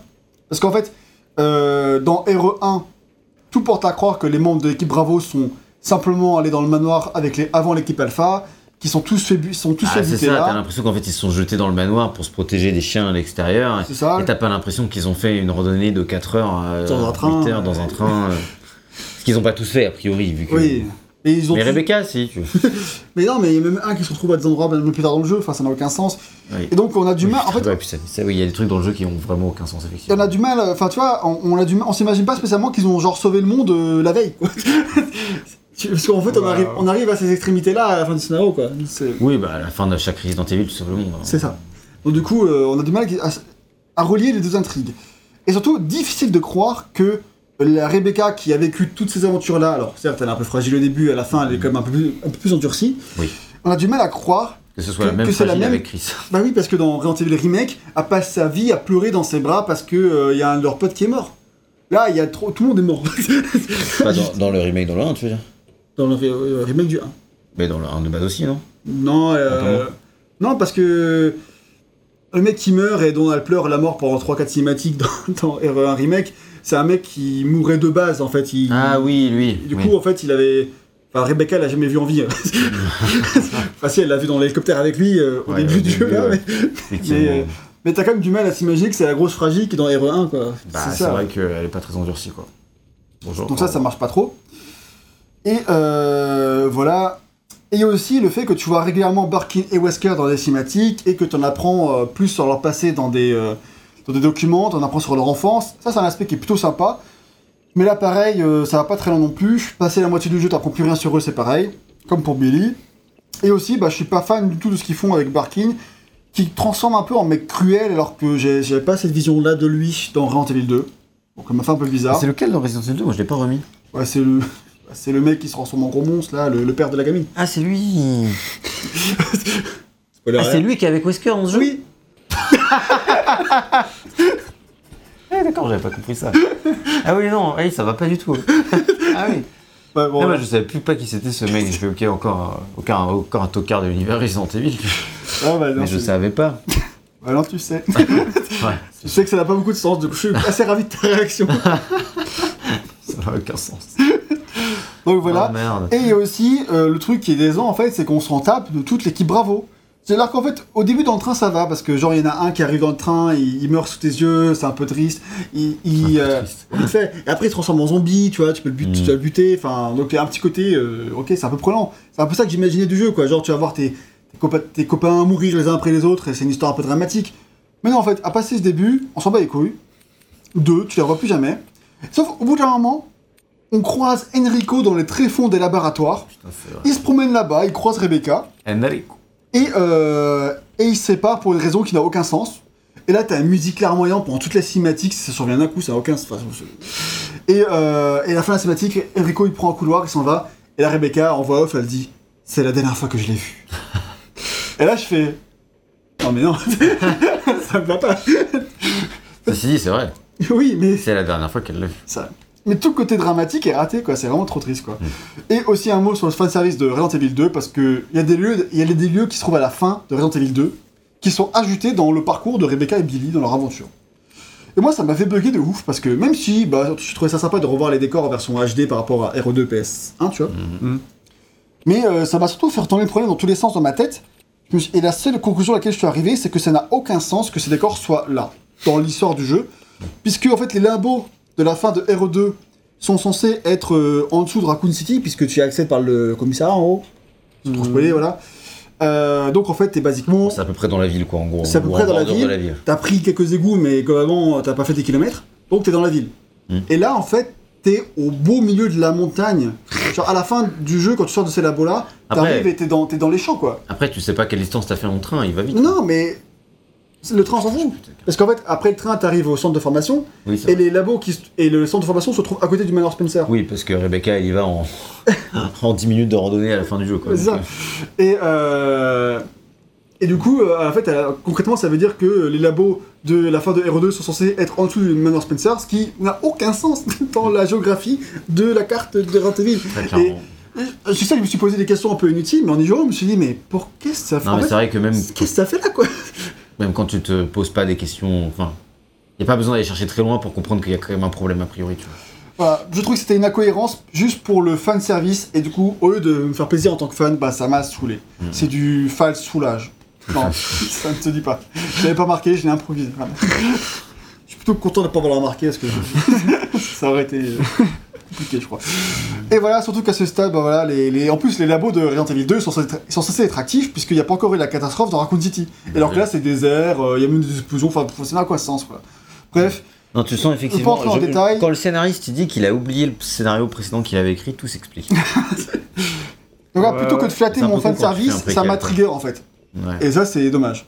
Parce que vu que tu fais un jeu pour les fans, t'es pas ça censé. m'a pas trigger, mais tu vois qu'il n'y a pas un soin. euh, C'est ça. C'est voilà, c'est pas soigné quoi. Et ça, c'est dommage parce que c'était l'occasion de raconter des trucs intéressants sur Umbrella et c'était une opportunité ratée. C'est d'autant plus dommage que quand le jeu commence, il s'ouvre sur une voix off qui te pose des questions comme Qui a créé Umbrella? Puis moi, j'ai fait Bah, on sait déjà, non Bon, pourquoi pas, tu vois fait, Et comment a-t-on créé le virus T Je fais Ok, ça, on le savait on le pas. Et ça, tu le sais au cours du jeu. On savait pas la vérité? Bah, Ah, tu non. savais une partie, quoi. Tu sais juste pas tout, Oui. tout, tout, quoi. Mais a-t-on besoin de le savoir c'est ça, c'est ce que j'ai marqué. Mais avait-on vraiment besoin de savoir ces Bah ouais. détails-là qui ne sont expliqués? Je ne crois pas. Donc un mot sur la, la narration en elle-même avant de conclure, et puis plus récemment sur les cinématiques du jeu. En fait, il y en a vraiment beaucoup des cinématiques dans le jeu, dont la plupart sont en images de synthèse, et honnêtement, elles sont vraiment bien réalisées. Elles sont très très bien. On en a vu Mm. plusieurs là dans ce test, elles sont vraiment stylées. Ah. Et euh, beaucoup de choses stylées dedans, et ça aide à être dedans. Quand le jeu raconte des trucs, en tout cas, quand il y a des trucs à raconter, il y a des cinématiques qui ont de la bonne mise en scène, quoi. Mm, mm. D'ailleurs, il y a tellement de cinématiques que Tatsuya Minami, qui était le président du studio qui a développé le jeu, donc c'est Capcom Production 4, quoi, et qui ensuite, ce mec-là, était le président de Platinum Games jusqu'en 2019, pas un petit CV, et bah à l'époque, il avait été. Il s'est fait engueuler par euh, Capcom parce qu'il avait pensé trop de thunes pour faire les cinématiques. Ah ouais Et si ça tenait qu'à lui, il aurait dépensé encore plus de thunes pour faire encore plus de cinématiques. Donc voilà, et selon lui, c'est peut-être pour cette raison-là qu'il y a deux disques, parce que les... qu'il y a deux disques sur la GameCube. Même pas sur le remake. Voilà. Il n'y a pas de disque du tout. il n'y a pas de disque du tout. Et, euh, mais ça aurait été quand même été difficile de faire tenir le jeu sur un seul disque, euh, nous dit-il, même si euh, sans doute possible. Quand même. Euh, en tout cas, c'est vrai que les cinématiques sont pour moi un grand bond en avant. On est largement, largement, largement dessus, je pose mes mots, de Code Veronica, largement au-dessus. Et un peu plus haut que Resident Evil Remake, qui n'avait pas Ouais. beaucoup de cinématiques en fait. Oui, c'est ça, il était pas très cinématique. En fait, le jeu de base sur PS1, on n'avait pas beaucoup. C'est ça. Donc en fait, là, euh, ils reprenaient globalement les mêmes cinématiques, ils les amélioraient un petit peu, il y en a peut-être une ou deux en plus parce qu'ils étoffaient quelques parties. Mais c'est tout quoi, globalement. euh. Donc la réalisation est plutôt cool et ça va avec le fait que, bah, comme Resident Evil Remake, la qualité du doublage est bien supérieure à celle de Code Veronica On va également. bien, hein. Franchement, le- Franchement bien. Code Veronica, c'est mon exemple de ce qui va pas dans le Ouais, j'ai l'impression, ouais. C'est le, c'est le maître, c'est le maître étalon. la qualité de doublage, sur l'échelle de Code Veronica à- au reste. c'est ça. Et euh, même s'il y a quelques voix qui font un peu tâche, notamment celle de Barking qui est un peu nulle, mais à part ça, globalement, les, les doublages sont plutôt bons. À ce propos, quand ils sont passés de la version 64 à la version GameCube, euh, la plupart des cinématiques avaient déjà été tournées à l'époque et les voix étaient déjà enregistrées. Donc il a fallu les réenregistrer en meilleure qualité. Hmm. Et donc euh, ça a fait que beaucoup d'acteurs ont changé parce qu'ils étaient plus dispo, tout ça. Donc Ouais. Rebecca avait un autre doublage à l'époque, un autre, dou- un autre actrice plutôt, alors que Billy, ça restait le même acteur. Et par contre, surtout, les, les cutscenes sont euh, beaucoup dans la première partie du jeu, ensuite il y en a beaucoup moins. Ça Attends, va- t'as dit Rebecca, c'est une autre actrice? Ouais, ils ont changé d'actrice euh, entre la version 64 et la version. euh, Ah, d'accord, ok. GameCube. Mais est-ce que c'est la même actrice que. Que dans Remake, je sais pas. Peut-être. J'ai pas regardé. Que dans Hero 1, j'imagine pas, mais c'est Non, pas, ça, je pense c'est pas. pas, un- c'est pas un problème. on l'a vu, la- la- la- l'actrice. Ouais. C'est celle-là qui est. Bref, elle est déguisée en. Je dirais un personnage Mmh. pornographique. quoi. D'accord. C'est Resident Evil. hein. C'est quand même bien dégueulasse. hein. Euh, Franchement, en fait, quand tu vois ça, c'est un peu angoissant. en vrai. Ouais, ouais, il y a un côté malaise C'est- qui marche bien. C'est là que les sensus, tu vois, ça marche bien pour ça. Ah, ça marche bien pour ça. Il n'y a pas de doute. euh, Ouais. C'est pas un truc hyper agréable. quoi. Petite dernière trivia sur le jeu. Dans la première version du jeu qui était prévue sur, sur- sur- sur 64, il y avait une sorte de permadef où en fait tu pouvais finir le jeu avec un seul des deux personnages. Donc je sais pas comment ça se serait fait. euh, est-ce que ça pouvait être n'importe quand quand tu meurs, bah, l'autre il reste en vie Ou est-ce que c'est à des moments spécifiques en fonction des choix Ça je sais pas trop. En tout cas, les- à la base, ils voulaient Alors, que. S'il y en a bah, un qui meurt, l'autre continue. Quoi. Ouais, c'est ça. C'est comme ça que c'était prévu sur 64. Et qu'est-ce qui se passe si Rebecca elle meurt? Bah en fait, c'est ça, ça qui leur a fait changer d'avis. C'est que ouais, sinon. Ça euh, n'a pas de sens. Après, c'est non, Du coup, c'est euh, Billy qui est le médic de Resident Evil 1. Après, en soi, que c'est pas tant, moi ça m'a pas dérangé parce qu'au pire, bah t'as juste, t'as juste la mauvaise fin quoi. Oui, bah. Ça, voilà, tu justifies ça comme ça, t'as une bonne fin, une mauvaise fin, Oui, et puis c'est pas la fin canonique, et puis voilà. Et puis voilà, ça- c'est pas alarmant, il y a plein de jeux qui font ça quoi. Ouais, c'est vrai. Et mais euh, du coup, ce serait pour ça qu'ils ont enlevé euh, stade, ce, ce principe-là, qui aurait été sympa, mais après ça t'enlève plein de trucs de level design, ça aurait été quand même dommage. Et c'est aussi l'occasion de préciser que comme pour Code Veronica d'ailleurs, il n'y a qu'une seule fin. Et donc euh, ça fait deux épisodes de suite qui n'ont pas de fin. Qui n'ont pas plusieurs fins. Qui n'ont pas plusieurs fins, pardon. Il Qui n'ont pas de fin. Il y a une fin quand même. hein. Voilà. Donc voilà pour le scénario, on a fait un petit peu le tour. Vraiment, on a fait des points forts, des points faibles. C'est pas euh, le scénario de l'année, ça reste des trucs qui sont bons, des trucs qui sont beaucoup moins bons. Mais dans l'ensemble, ça se suit bien et c'est. Ça se suit bien. Je pense que c'est ce qu'il faut dire, c'est que globalement, si tu fais pas attention au fait qu'il y a plein de trucs qui n'ont pas de sens, bah euh, c'est un scénario qui suit bien, qui est, qui est- qui est pas mauvais euh, en lui-même. C'est plus quand tu fais le lien avec tout le reste dans Resident Evil Ça. Evil qui est- que c'est pas. Tu peux dire que ça aurait pu être bien mieux, mais en soi, ça se suit bien en tant Mm. que. Tu vois, en tant que standalone Resident Evil. euh, moi, j'étais pas du tout sûr de nous faire incarner Rebecca, tu vois, je m'étais dit, ok, bah, enfin, je sais pas, tu vois, c'était pas le personnage qui avait l'air d'être hyper intéressant à la base. Et puis, en fait, au final, euh, bah, si, elle était très cool, je trouve. En tout cas, elle est réussi- ils ont réussi à faire en sorte que ce soit intéressant d'incarner Rebecca, et rien que ça, c'est pas mal, tu vois. Parce que Mm. le risque aussi, c'était que Rebecca soit pas intéressante à jouer, parce que c'est une médic, tu vois. Et, euh, et qu'à côté, Billy euh, lui vole la palme, mais pas du tout, quoi. Je trouve même que Rebecca est plus intéressante que Billy, en vrai, tu En vois. termes de scénario Ouais, de manière générale. On va parler de ça dans la partie gameplay, du coup, ça pourrait faire une transition. Merci, mon ami. On parlait du game design, une partie que j'ai intitulée Un véritable changement. Oh, Y aurait-il du changement dans Resident Evil? Waouh. non. Et en fait, un peu si. En fait, Ah, si. Parce qu'en fait, c'est un jeu qui va bousculer nos habitudes du côté de son game design. Mm. Alors, attention, pas du tout au tout, ça ce sera Resident Evil 4. On va patienter un peu. Mais Resident Evil 0, il va changer un peu la formule classique en ajoutant des petits trucs qui vont. euh, qui suffisent à, à apporter vraiment du sang neuf, À dont la série avait besoin. Ouais, ouais, clairement. ouais. Oui, parce que s'il n'y avait pas ces trucs-là, ce serait vraiment un épisode ultra classique. Ouais, c'est ça. Clairement. Et donc en fait, il va changer quelques gros piliers de la formule Resident. Le premier gros pilier, bah déjà, tout simplement, c'est d'avoir deux personnages jouables. À n'importe quel moment, on l'a montré, le joueur peut passer de Rebecca à Billy en une seule touche. Donc là, excite les deux scénarios, par exemple dans, bah, dans RE2, tu avais le scénario de Claire, tu avais le scénario de Léon, et voilà, tu pouvais, faire les deux dans un sens ou dans l'autre. Là, on oublie de cette idée, il y a un seul scénario pour les deux personnages, mais juste que tu joues les deux en même temps. Donc le côté zapping, ils appellent ça comme ça, de, de jouer deux personnages, est vraiment incorporé au sein même de l'aventure euh, d'unifier tout ça, je trouve que ça marche bien. Ça va plus loin que ce que les autres jeux avaient fait avant. Ah bah. Donc ça c'est cool.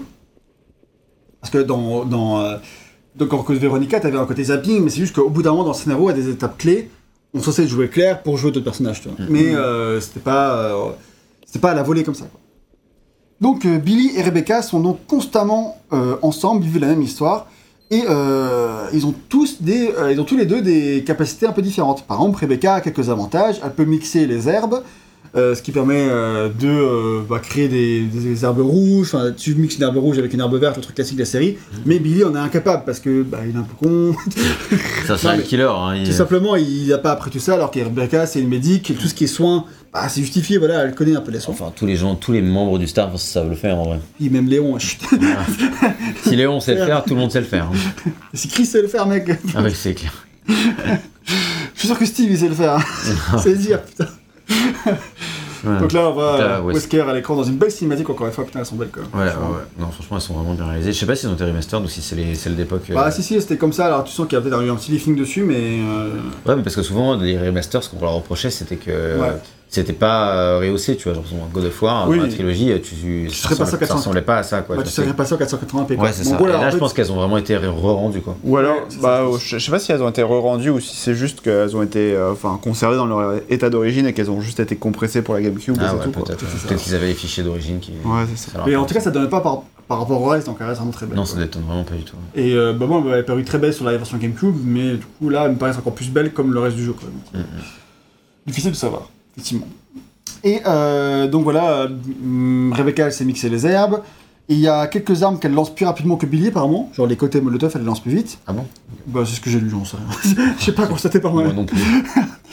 Et euh, mais dans l'ensemble, Billy a quand même un peu plus d'avantages euh, ouais. parce que euh, Parce Billy- qu'il peut encaisser 6 fois les dégâts de, Ouais, de. Rebecca. Rebecca elle prend deux coups, elle est dans le rouge, quoi. Mais vraiment, c'est vraiment Il équivaut un peu à Chris dans Resident Evil 1 par rapport à Jill. C'est-à-dire qu'il Ouais, est plus résistant et il fait plus mal.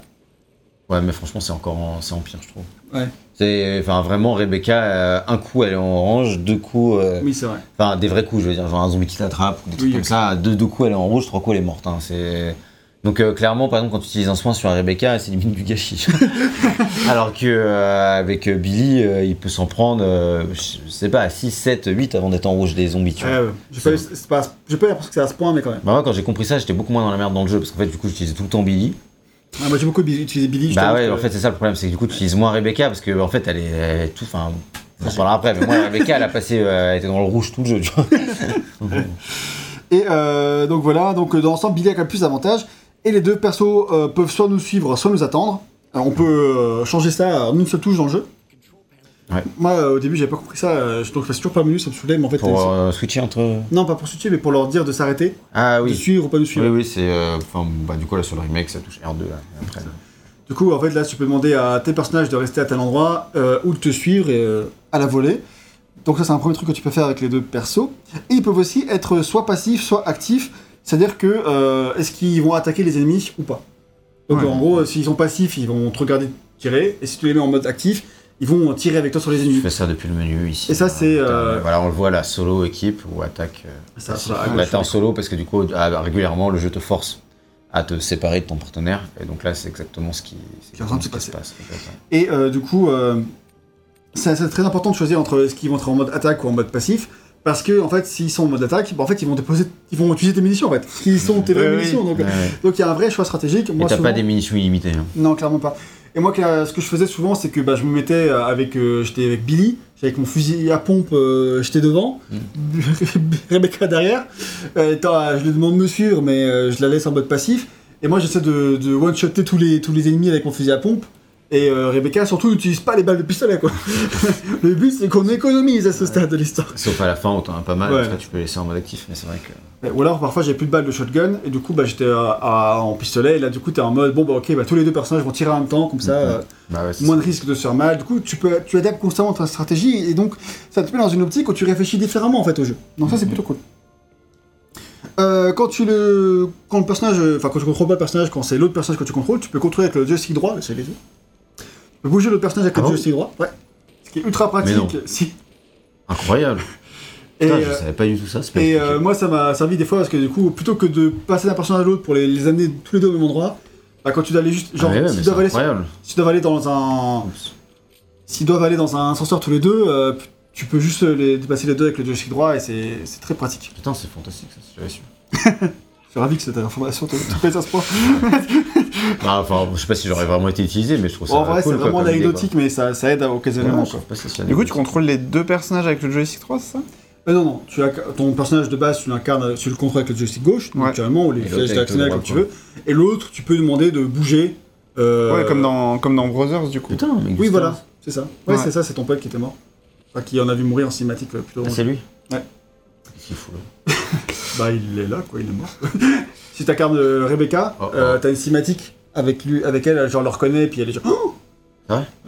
Bah, je regarde par Rebecca et j'ai plus de mission. c'est la merde. Oh putain, il m'a pris par derrière. Ça. Bref. On est captivé par l'écran, mais Ouais. faut pas. que- Faut que je pense à ceux qui sont sur Spotify et que je me laisse pas déconcentrer par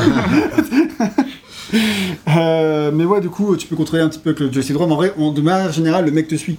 Enfin, donc t'as pas besoin de le contrôler. oui, oui. C'est juste si le Ah mec non, est pas. Besoin, mais. Si le vrai- mec est pas avec- au bon endroit, genre il faut qu'il aille sur un petit, une petite plateforme, tu, la, tu lui fais suivre le Mm. mouvement qu'il n'arrive pas à faire par l'IA et ça, ça offre un, un petit, un petit peu de qualité de vie qui est pas négligeable. quoi. Donc euh, voilà.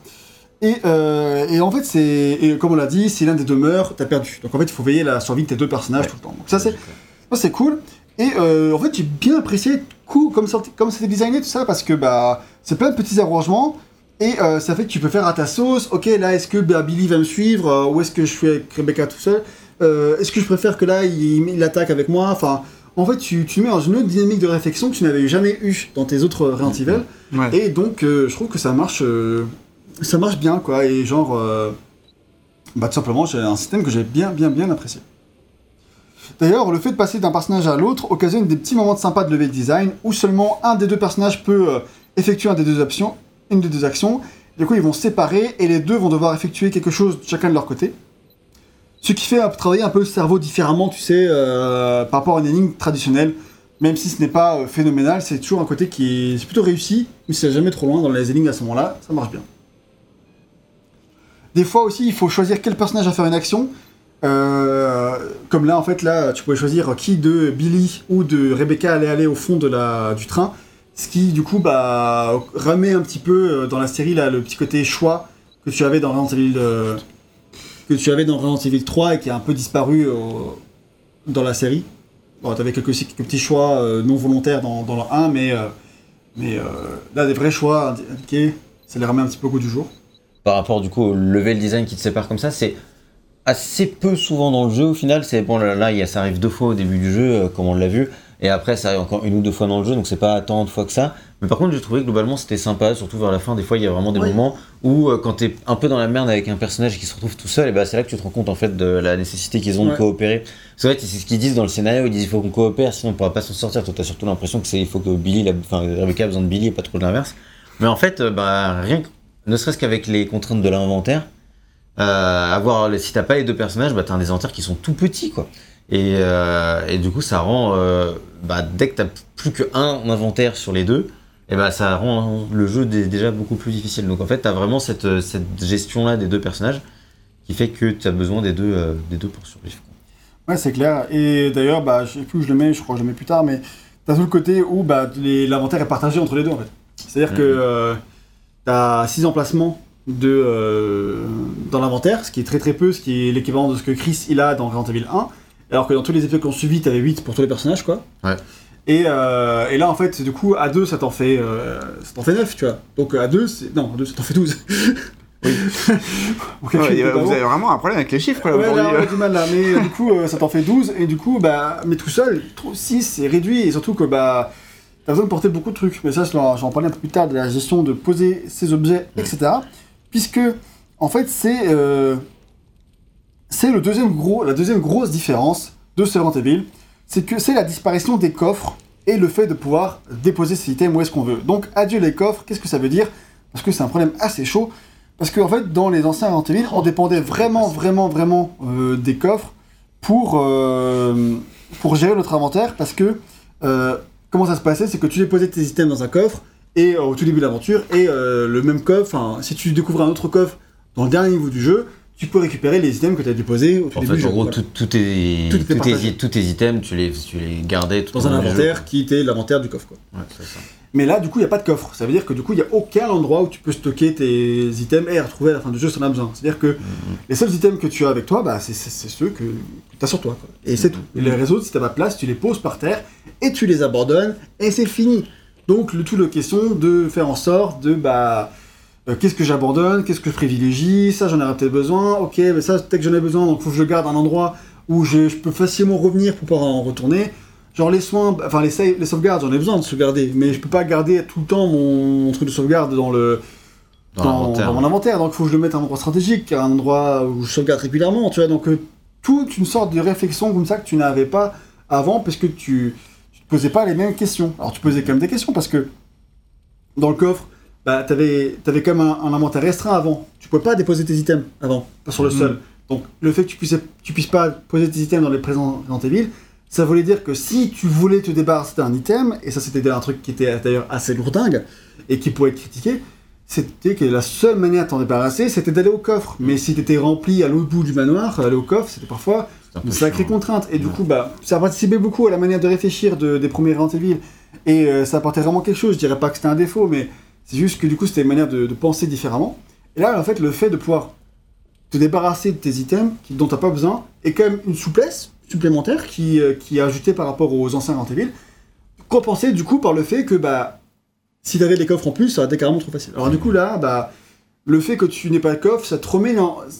ça conserve cette réflexion constante de euh, mon inventaire, ma gestion d'inventaire, euh, mais d'une manière différente. Ça change pas mal de trucs. hein. Franchement, euh, surtout qu'en plus, comme tu l'as dit, il y a vraiment. dans tous les autres Resident Evil, tu récupères un truc pour augmenter. Parce qu'en fait, là, tu as dit, il y a 6 places. Et en fait, euh, tu passes à 8 à un moment. En fait, un objet qui te permet de passer à 8. Mais là, non. Et moi, je l'ai attendu tout le jeu. en fait. et tout le jeu, tu te dis, c'est pas possible, ils vont pas nous laisser 6 slots d'inventaire. Et bah, si, en fait. Et 6 slots d'inventaire, bah, même x2, c'est vraiment pas beaucoup quand tu dois trimballer tout ton stuff avec toi. Quoi. Donc Mm. généralement, tu le laisses traîner par-ci, par-là. Et après, le jeu est relativement bien équilibré dans le sens où, euh, bah, t'as- moi perso, j'avais pas énormément de stuff, toi plus, mais bon. euh, Ouais. Jusqu'à la fin du jeu où t'es un peu blindé, mais sinon. euh, voilà. Alors, on voit que la cinématique est plus ancienne là. Ouais, Ouais. Là, vois effectivement. celle-là. Bah, bienvenue dans le manoir, non Presque. Hein. Ouais. Voilà, le- donc le défaut un petit peu différent de, du fait de devoir abandonner son, son matériel, c'est qu'en tant que joueur, bah, tu vas vouloir te taper plein d'allers-retours pour le transporter avec toi. Genre, ah non, euh, j'ai 50 j'ai plein de munitions, j'ai plein de ci, plein de ça. euh, je peux pas les laisser là, quoi. Donc euh, j'avance dans l'histoire, bah, je fais avancer le- l'inventaire avec moi. Donc tu vas faire plein de petits allers-retours. Donc ça, c'est un, un défaut qui, que ça occasionne, mais qui est pas différent du défaut que tu avais quand tu tapais tous les allers-retours pour aller au T'as moins d'aller-retour en fait, je trouve. Parce fait, vu que t'as moins d'items, euh, C'est que du coup, il y a beaucoup moins d'items bah, ouais, dans le jeu. bah, c'est ça. ouais. Ça sert à rien de te blinder d'items. Donc pour eux, ça leur impose plein de contraintes de Mhm. design, etc. Donc, Ouais, et puis moi j'ai beaucoup plus été souvent en flux tendu, en mode euh, j'ai besoin de cet item, je l'ai jamais, et puis quand je le récupère, du coup j'utilise tout le temps, que ce soit du son, de la munition, et du coup en fait tu te le travailles pas avec toi. Voilà, quoi. Et donc voilà, comme je l'ai dit, tout le côté, bah, il n'y a que 6 emplacements, mais que vu que tu as deux. Euh... 6 emplacements, et un truc qu'on n'a pas dit, c'est qu'il y a beaucoup d'armes qui prennent deux places. Oui, en plus. Et, donc. Euh, C'est un truc, et même pas que des armes, le grappin là dont j'avais besoin, le grappin tu veux le prendre, c'est deux places d'inventaire, donc euh, c'est pareil, c'est. T'as besoin d'accéder, le grappin c'est pour accéder à des endroits où un seul de tes deux personnages va. ah, C'est le chanteur. Va, va accéder en plus. Donc tu prends ton grappin, il te prend deux slots, donc ça veut dire, et tu, ton personnage ensuite il va être tout seul dans un endroit avec deux slots en moins, tu vois. Donc c'est quand même. euh, c'est ça. un sacré truc. Quoi. Chante bien, cela dit. C'est- chante bien. Bah heureusement, euh, t'imagines, tu, tu tapes déjà un ennemi comme ça, tu vois, genre euh, le En gars plus, il chante mal. c'est ça, et en plus il chante mal, tu vois.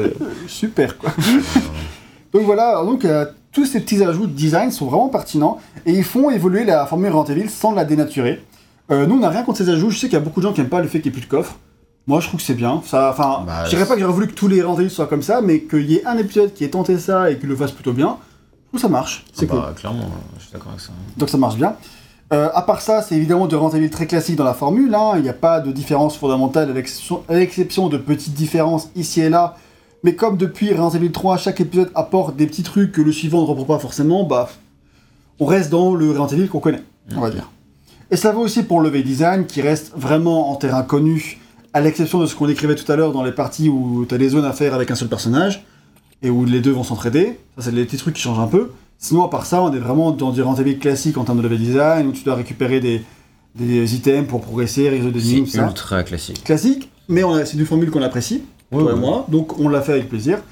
Le centre de formation dans lequel on vient d'arriver, euh, c'est vraiment le manoir Spencer du 1 bis, quoi. Pour quiconque a fait Resident Evil 1 avant, c'est vraiment du déjà vu en moins bien, même si efficace. En vrai, ça commence à faire beaucoup, tu vois. Ouais, parce qu'il y a déjà mal- des nouveaux manoirs dans Code Veronica, et puis voilà. Bah, même Code Même RE2, Veronica, RE2, c'était aussi la même chose. Le commissariat, c'était un manoir. Enfin, tu Ouais, puis t'avais les labos, puis là t'as encore des labos. Enfin, Ah, c'est clair, hein, franchement. Évoluer, quoi. Il faut du sang neuf, quoi. C'est pour Ouais. ça, euh, il est temps de, de- de changer un peu tout ça. Et aussi, euh, voilà, que le, début, c'est- le début, en fait, du jeu, c'est ce qui est le plus euh, surprenant dans le level design, en fait. Tout le côté train, Mm. et euh, change un peu dans la formule. Vrai. Alors que, bah, dans toute la suite, Mais euh, il y a un autre truc qui est hyper chiant avec ça, c'est que en fait dans le euh, dans le train, t'as des mini wagons, tous entrecoupés de temps de chargement Ouais. hyper longs. Sachant que moi il y a un truc qui m'a rendu fou dans ce jeu, c'est que bon les portes, on sait que c'est un peu pour le suspense. Mais euh, enfin l'ouverture de porte, je veux dire. Donc et à la base c'est une contrainte technique qui donne du suspense. Mais là en fait quand tu fais tes allers-retours, quand tu sais qu'en une, en une demi seconde tu peux passer d'un personnage à l'autre, même s'ils sont pas dans la même pièce, des fois devoir te payer 4 secondes de- d'ouverture de, porte, ça m'a fait péter un câble. Franchement, j'étais là, juste, en fait, ça cache, c'est un faux chargement, en fait. Il n'y a pas besoin de ton chargement. Je sais qu'il n'y a rien dans cette pièce, je fais juste des allers-retours, laissez-moi passer plus vite. Et ça, y c'est vrai que. aussi d'effet mise en scène supplémentaire où tu regardes la poignée d'abord et après tu. Ouais, mais t'as vu, c'est vachement long, quoi. Ouais, Alors que. en- en- Je, vais- je je vais- sais, je sais. Je vais, je vais le montrer. Euh, attends, qui, qui a de la place dans l'inventaire Elle a de la place, donc elle va rester là. Genre, si je fais sortir euh, Billy de la pièce, après, je peux alterner entre les deux pièces en une demi-seconde. Et je pense que c'était le cas aussi sur GameCube, à mon avis, c'est pas Oui, le. bah, bien sûr. Hein. Ouais, voilà. Donc, donc en fait, il n'y a pas besoin de toute cette transition. est à peine plus long. Ah putain, bah celui Le temps de changement est à peine plus long si euh, ils sont pas dans la même pièce que s'ils sont dans la même pièce. Mais franchement, euh, rien de très notable quoi. Bah, c'est ça, ouais. Et euh, donc voilà, il y a aussi, bah, je trouvais que dans l'ensemble, ouais, les zones étaient assez petites. Dans l'ensemble, ça avait beaucoup d'ouverture de portes. Et pas Mhm. seulement dans le. C'est voilà, c'est un tout petit peu plus long. Mais t'as quand même euh, un, une, seconde, une seconde, une seconde et demie, tu vois, pour switcher, c'est quand même vachement plus agréable. Quoi.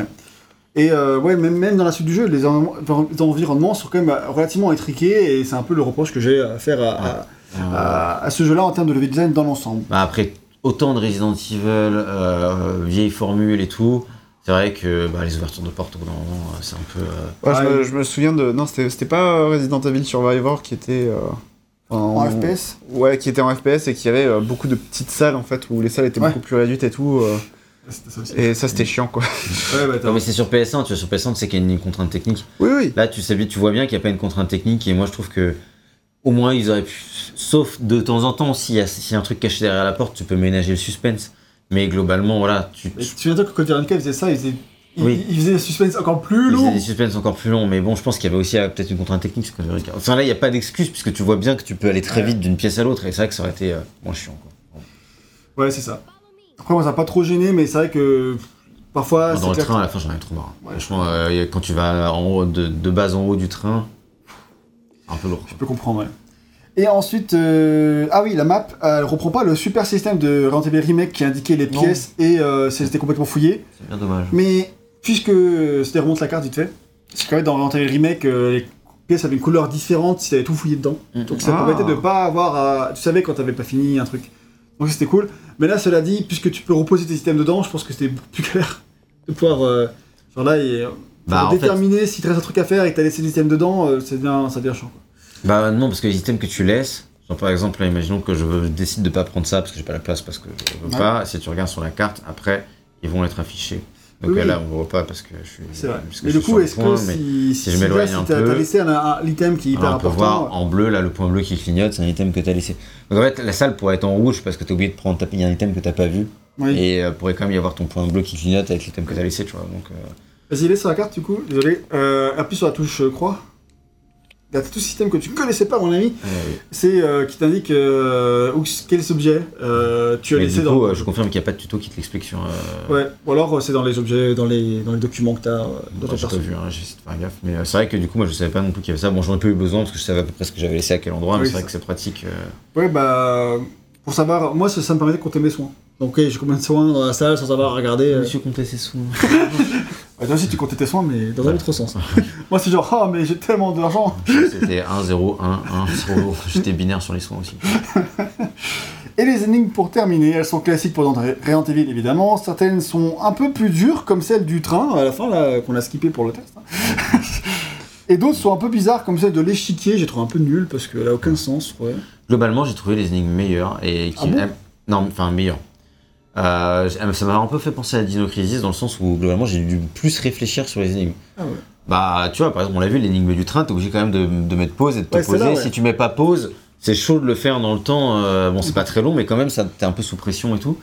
Donc, euh, il y a quand même, euh, il y a quand même quelque chose. Alors que franchement, euh, Mais à part ça, à part, à part le train, moi j'en trouve pas d'autres qui soient compliqués.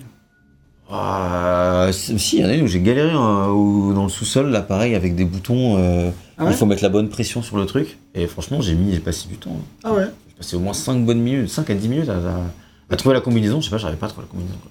Alors Oui, j'ai que, j'ai mis un petit enfin j'ai mis un petit peu de temps, pas trop de temps. Puis après ça reste que deux énigmes, alors Dino Crisis ça en avait. euh, Oui, oui, c'est 50. quelques-unes, mais, mais globalement, par rapport au- je trouve que par rapport aux autres Resident Evil, où toutes les énigmes, c'était vraiment, je les faisais vraiment en mode automatique, là, euh, Ah ouais. là, j'ai dû me poser un peu plus pour réfléchir, et du coup, ça me faisait un peu plus penser à ça, parce que c'était plus des trucs basés, voilà, sur des chiffres, enfin voilà, les, les énigmes du train, c'est du calcul, tu vois. Ouais. Enfin, y- y- et globalement, il y a des énigmes basées sur ce genre de trucs. calcules sous pression en plus. que Bah, c'est ça, bah, c'était exactement ce que faisait euh, euh, Dino Crisis d'ailleurs. Ouais, bah justement, moi j'ai remarqué qu'on était quand même bien loin de donc, euh, Oui, bah après, Mais- on, reste, on reste en dessous. Mais voilà, mais euh, ça reste pas mal, mais ça j'ai trouvé que c'était moins inventif quand même. Mais bon, toi t'as l'air de les avoir plus appréciés que moi, donc c'est toujours cool. Oui. Ah, Après, non, je dirais pas que c'est mes énigmes préférées non plus, mais c'est vrai que je les ai trouvées un peu plus. Enfin, j'ai dû me casser un peu la tête, ce qui n'était était pas cool, ouais. forcément le cas, quoi.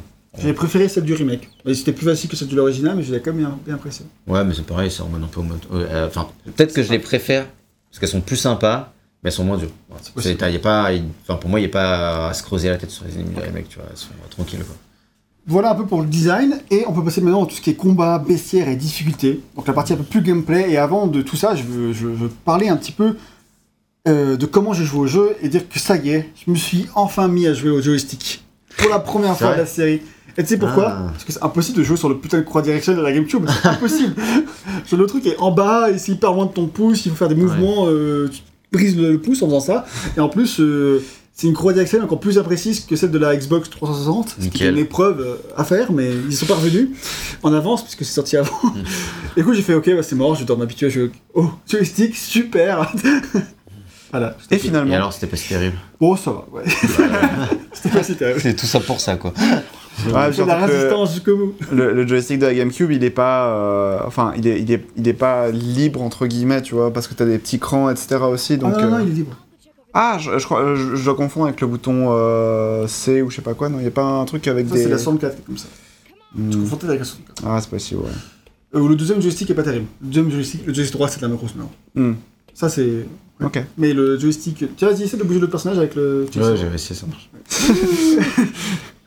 Et euh, du coup, euh, je, me rendais compte à chaque fois que je bougeais le personnage, notamment ici, qui voulait me suivre pour rien là. et ben. euh, et ben voilà, le Le joystick droit, était pourri. ouais. Mais le joystick gauche, c'est très bien. Ok. Donc voilà, à part ça, le jeu se joue à peu près comme les anciens. Les armes sont toutes classiques et reprennent les habitudes de la série. le, à seul, peu près, c'est autour de la même chose, quoi. le seul nouvel ajout, il y en a un, c'est le cocktail Molotov. Ah oui, ça. qui permet de brûler les ennemis et euh, ça se crée en associant de l'essence avec des bouteilles vides, tout simplement, t'imagines, dans la vraie vie. Alors, je sais pas toi, mais euh, moi, j'ai eu beaucoup plus de bidons d'essence que de bouteilles.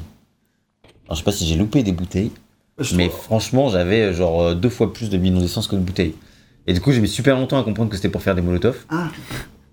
Et, euh, et j'étais là, en fait, euh, c'est absurde, il y a des bouteilles, putain de bouteilles partout dans le jeu.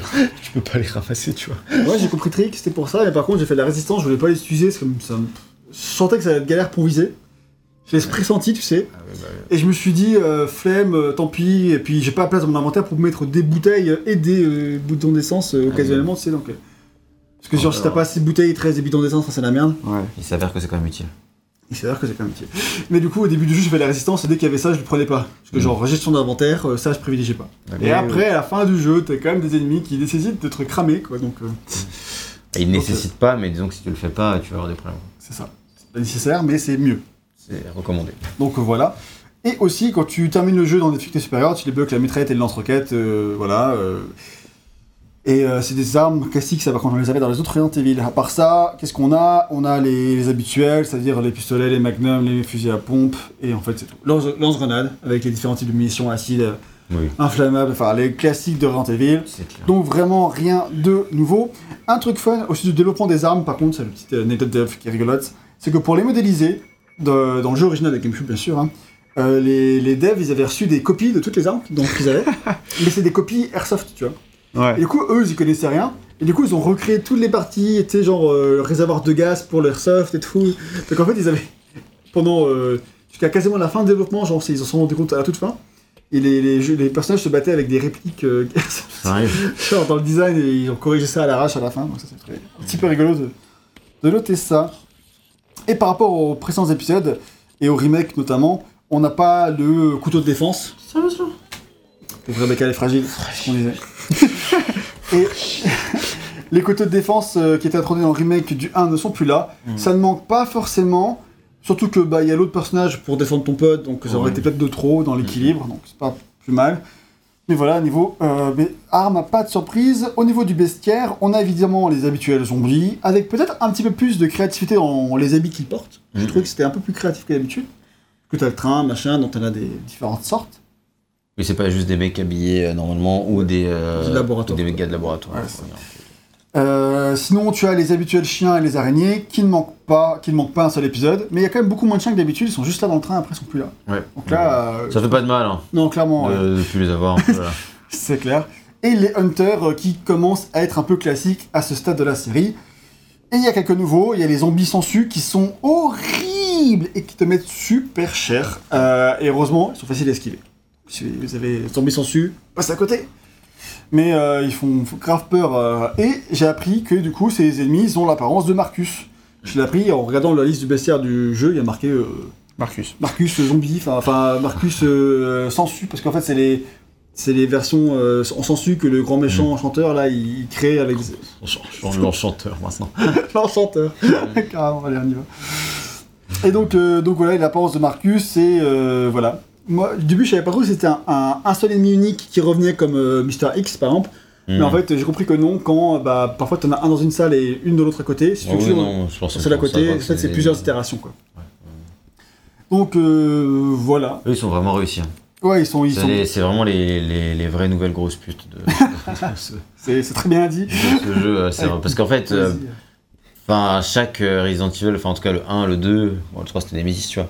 Mais ils avaient à chaque fois leur, leur ennemi un peu euh, vénère, culte, tu vois. euh, Ouais. Le celui vraiment que tu crains. Et, euh, et en fait, bah, Code Veronica, je suis pas sûr qu'il en avait. Si, si, il a l'espèce de d'amibe là. Ah oui. Mais c'était pas trop trop. Mais ça va. Mais c'est vrai qu'il y avait lui. Euh, alors que lui, par contre, tu le crains vraiment. quoi. Ouais, lui, tu- tu- quand il est là, il est hyper, du- hyper long à tuer, il fait ultra mal, vaut mieux fuir quoi. Donc heureusement, il est facile à Ah, esquiver. ouais, tu peux pas le faire tout le temps, mais Ouais, tu peux. évidemment. Donc voilà, et euh, sinon il y a pas de créatures, de nouvelles créatures assez redoutables quand même. Tu as pas mal d'insectes, on en a vu. Mhm. Tu as des grenouilles, tu as des singes. Et en gros, Ouais, en il est fait. très euh, orienté sur les animaux. Ouais, bah en fait, comme tous les autres Evil, quand ils pensent, t'avais déjà des serpents géants, des, des machins. Ou tout le temps euh, les araignées, quoi. ouais, t'avais des- requins aussi. ouais. Oui, c'est vrai. en fait. si, si, je sais pas si c'est ça pour le. Non, non, non, ouais, je, le- je le savais. Du Tu coup. aurais pu dire au pif et en fait. ah ouais, il y a des requins aussi. Bah oui, oui, oui. Ah, ouais, oui. Tu Donc, savais euh, pas. on continue dans le lore animalier, euh, bah, surtout dans R1 en fait, du coup ça colle parce que, Oui. parce que voilà, on est dans, à côté de R1. quoi. Mm, mm, mm. Et euh, des crocodiles aussi. Et voilà, donc là donc tu, tu envoies de créatures comme ça et euh, ça marche bien, ça renforce le baissière animalier de la série. Ah si, une énigme sur laquelle j'ai grave galéré, parce que c'est les animaux là qui font penser. L'énigme avec les, les, Avec les animaux, les elle est statues hyper- des animaux, j'ai galéré. Ouais, elle est hyper dure, c'est Ah, mais elle oui, mais elle était dure, mais pas forcément dure parce qu'elle était bien, parce qu'elle était mal Ah mais expliquée. moi j'ai pas j'ai pas dit que c'était mes énigmes préférées. Je suis dit que euh, moi je trouve que c'est clairement les énigmes les plus difficiles, tu vois, dans le sens où elles demandent vraiment de la réflexion. Quoi. Ouais, j'ai bien. En fait, ouais, celui-ci, j'ai passé vraiment du temps et je, je rêvais pas parce que j'étais, je pensais à un autre truc. Ah ouais, mais c'est pas, elle est pas, c'est pas évident à comprendre. hein, Non, c'est clair. T'as pas la logique du truc. Donc voilà. Et un truc dont je me suis pas aperçu qui est dans le jeu par rapport aux bestiaires et les ennemis, tout ça, c'est qu'en fait, on peut se faire mordre par deux zombies en même temps dans celui-ci. C'est le premier de la série. Il y a deux vu. zombies qui peuvent se choper en même temps, mais nous, généralement, on est assez prudents, donc on évite que ces situations se produisent. Ouais. Mais euh, c'est tout à fait possible. Tu peux avoir un zombie devant, un zombie derrière, Bon, un bon, petit deal sandwich, quoi. Ouais. Et euh, en salle. Mais euh, c'est possible, et je trouve que c'est stylé d'avoir incorporé, même si ça m'est jamais arrivé. Euh, parce que euh, là, en fait, c'est quand ça t'arrive, c'est que tu fais de la merde. Enfin, tu t'as pris des risques inconsidérés et Mhm. t'es puni, et c'est normal. Donc, je que c'est plutôt cool qu'ils aient mis ça. Et j'ai vu euh, une vidéo de ça, et puis c'est hardcore. Hein. Rebecca, elle fait pas long feu. Ah bah déjà avec un zombie, c'est pas long feu, alors avec deux.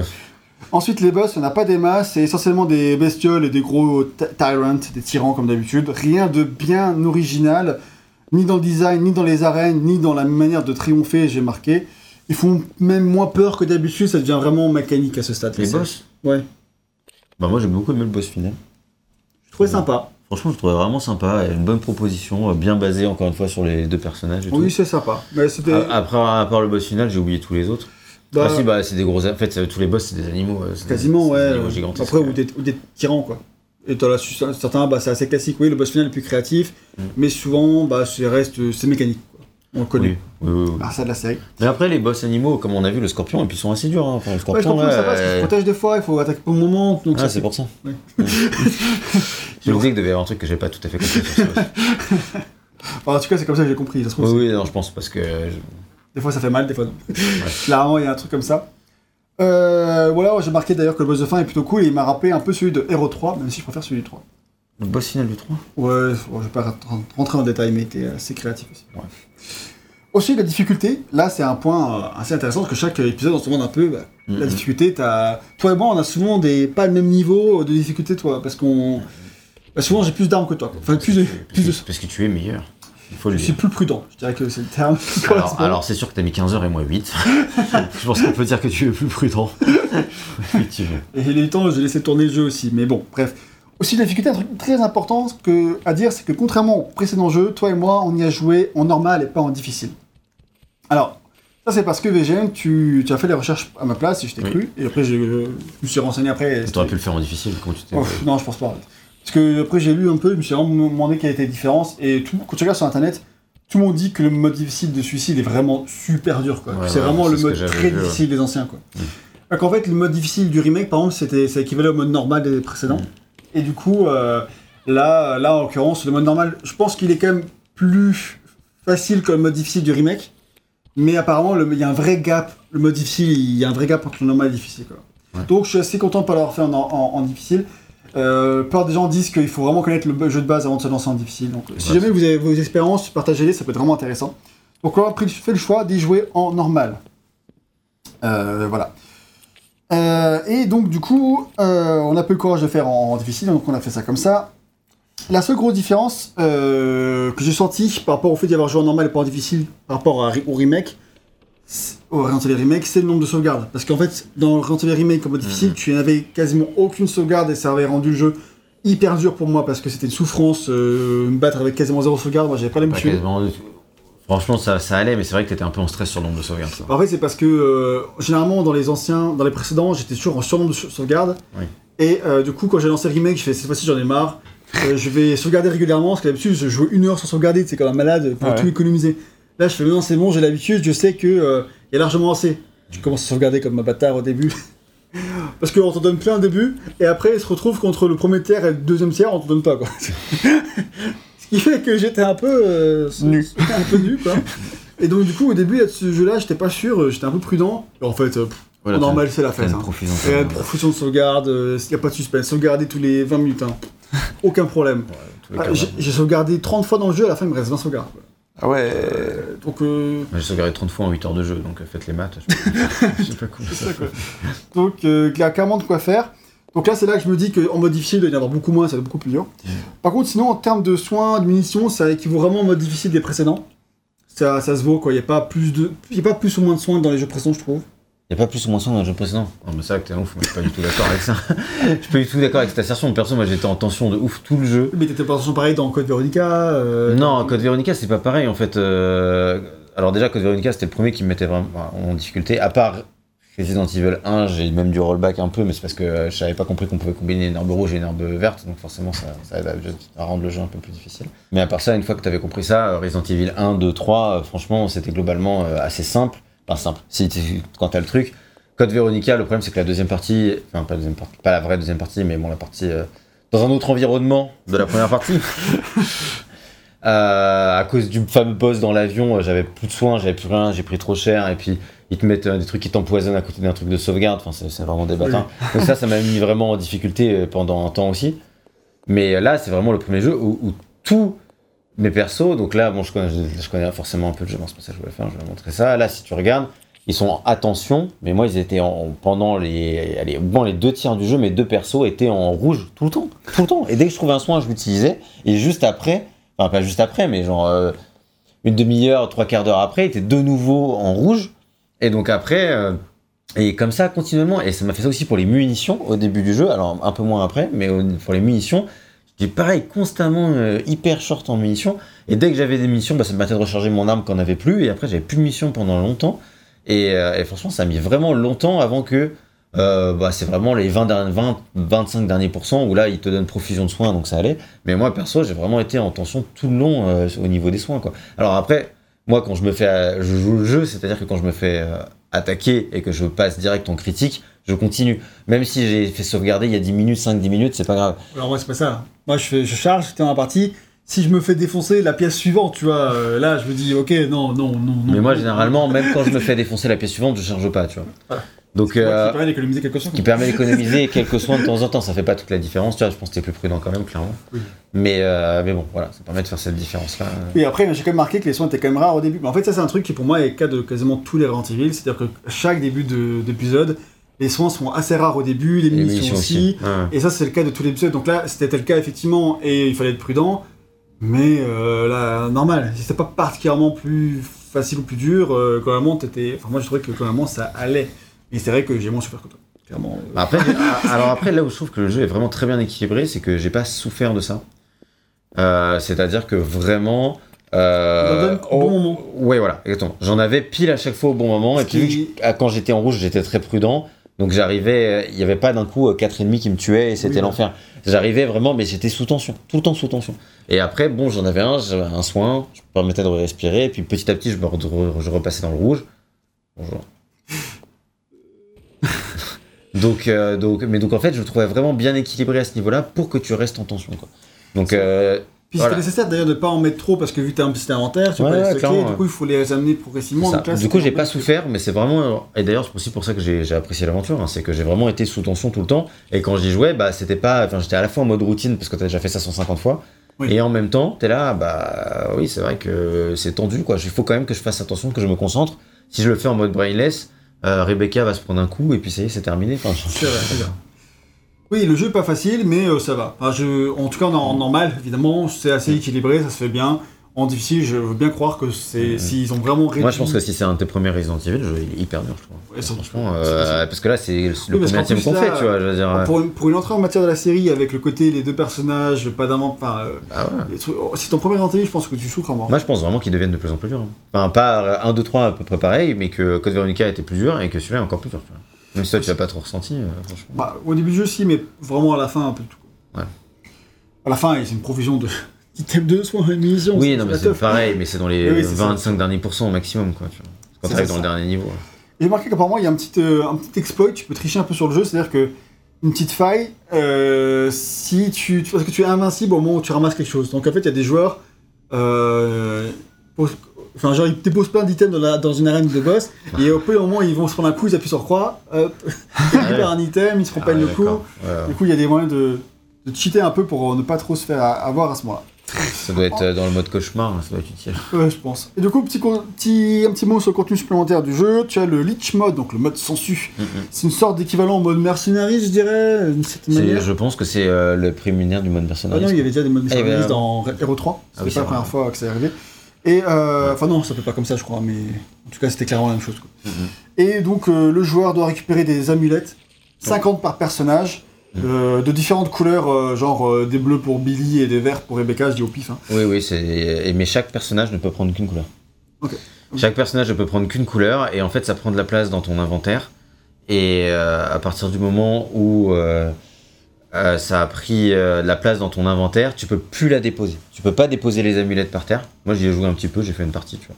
Et, et en fait, tu es dans le centre de formation, donc c'est ce niveau-là, et tu peux sortir n'importe quand. C'est-à-dire que t'es pas obligé de tout récupérer. D'accord. Et en fait, plus tu, tu récupères d'amulettes en un temps record, etc., plus tu vas avoir des rangs, quoi. C'est toujours pareil, S, A, B, C, D, euh, E, machin. Et en fait, ça va te permettre chaque rang de débloquer des, récompenses bonus, euh, des trucs, des trucs un peu cool, euh, tu vois, euh, euh, dans l'univers, des nouvelles armes éventuellement, ce genre de trucs. Donc ça, c'est plutôt sympa. Et en fait, c'est vrai que, bah, euh, bon, moi j'ai fait une partie de 20 minutes pour, pour voir un peu, mais t'as vraiment l'impression, parce que si un des deux personnages meurt, bah t'as perdu. Et, et en fait, plus la partie avance, plus. Euh, Enfin, moins t'as de place dans l'inventaire. À la fin, euh, bah, vu que t'as 50 par personnage, ça veut dire que t'as plus, que- plus qu'un emplacement d'inventaire. En gros, tu peux stocker euh, 10 sangsues par. euh, Enfin, 10 amulettes par emplacement. Donc en gros, à la fin, t'as 1, 2, 3, 4, 5, tout ça qui est pris. Et donc tu peux juste avoir un seul gun, par exemple, tu vois, pour encore te défendre. Voilà, moi je suis pas arrivé jusque-là, je crois que j'en ai, ai pris euh, 25 par, par personnage. Mais, mais en fait, je pense que vraiment, si j'avais eu le jeu à l'époque, c'est le genre de truc sur lequel ça aurait été très fun de, euh, de revenir et d'essayer d'optimiser ton run pour d'abord prendre ça, puis ça. Euh, et et tout- toutes les armes et tous les soins sont stockés à des endroits différents, évidemment. Donc, euh, je trouvais ça plutôt sympa. Franchement, ça m'a rappelé le, le bon temps que j'avais passé sur le mode Mercenaries De RE4. de RE4. ouais. Ensuite, t'as le Wesker Mode qui a été lui ajouté dans le Remastered et qui permet de jouer, enfin, de jouer le même jeu, mais en fait, eux, ils disent c'est Albert Wesker. Et euh, il a tous les pouvoirs de Code Veronica, le mec c'est un malade, il fait des méga dash, il lance des, des éclairs avec ses yeux, enfin bref. C'est Wesker quoi. Et apparemment, l'histoire de ce mode euh, vient d'un des romans de Resident Evil dans lequel euh, Wesker manipule les pouvoirs du virus T pour euh, avoir, avoir des pouvoirs. Super cool. Direction artistique maintenant, dans une interview récente. j'ai de- voulu jouer moi en mode Wesker, mais du coup, faut attendre, effectivement, faut relancer une partie et attendre d'avoir Billy, donc jouer genre 20 minutes. Et franchement, j'ai pas envie. peux comprendre. Dans une interview récente au sujet de la direction artistique, Koji Oda, donc le directeur du jeu, nous raconte que quand ils ont su qu'ils allaient sortir après Resident Evil Remake, ils ont su que ça allait être méga chaud pour eux, quoi. Chaud, chaud patate, parce Ah que bah, Resident Evil Remake avait une telle direction artistique. Genre, euh, Mikami, un de ses seuls trucs qu'il a fait en tant que conseiller, c'est leur montrer euh, ce qu'il devait. Genre, regardez, c'est ça qu'on fait nous. Ah, d'accord. Ah, ok, Pourquoi on est dans la le merde. ok. Je vous conseille de faire bien. Ouais, c'est ça. Ouais, ce que le- t'expliquais. le euh, vous devriez être prêt à mourir pour la de votre jeu. Il y a Ah, ja- vache. ça- ouais, japonais. hein. Et donc japonais. voilà, donc les premiers screenshots qu'ils ont vus étaient super intimidants. Et évidemment, au-delà de ça, bah, au-delà de la simple qualité graphique qu'on a à l'écran et qu'on voit là, hein, la transposition sur GameCube a permis de nouvelles choses, euh, comme le fait de faire euh, avancer le train. Avant, il avançait pas, tu sais, euh, enfin il avançait, mais pas aussi vite ou pas aussi longtemps. Euh, parce qu'en fait, ça- il s'a- il s'arrêtait régulièrement.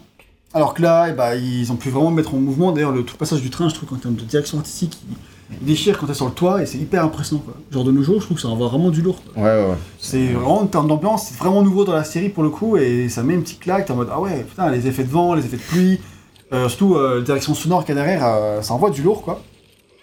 Et dans, du coup, je me suis demandé qui a fait la direction artistique du jeu parce que.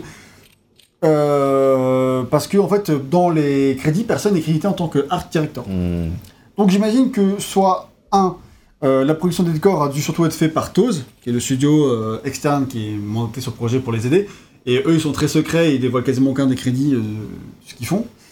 Et euh, deux, la direction artistique devait être un peu bah, suivre la direction de Hero Remake. Quoi. Donc, euh, Ça ressemble un peu. hein. D'autant que, bah voilà, vu qu'on l'a dit, on est quasiment dans le même décor, du manoir, des labos, etc., il y a très peu de euh, grandes différences et on est vraiment en terrain connu. Euh, vraiment, on- ça pourrait être le même manoir dans une autre aile, ce serait pareil, quoi, en l'occurrence. Mm. Ou une autre aile des labos, euh, même Ouais, chose. C'est clair. Juste vraiment le train qui change un peu. T'as quelques, comme ça, des, des endroits qui ne sonnent bien, enfin, qui, qui changent un peu, comme la chapelle, qui a un petit côté waouh, mais léger, Léger, hein. franchement, euh, globalement, t'es quand même vraiment, euh, à la maison. vraiment à la maison. ouais. Et voilà, et euh, tout ça, c'est dommage, parce que sinon, euh, ça reste de qualité, mais qualité déjà vue. Donc il n'y a pas... euh, une- Parce que, tu sais, entre RE1 et RE2, euh, c'est similaire en termes de design, etc., mais t'étais quand même dans un nouveau décor, t'avais un commissariat, t'avais un, un petit contexte qui changeait un peu, tu vois, et le 3 pareil. Là, vraiment, on a l'impression d'être dans une version bis, quoi. C'est bis repetita, à part le train. Euh, Parlons maintenant de la technique et de tout ce qu'ils ont fait un peu pour le remastered.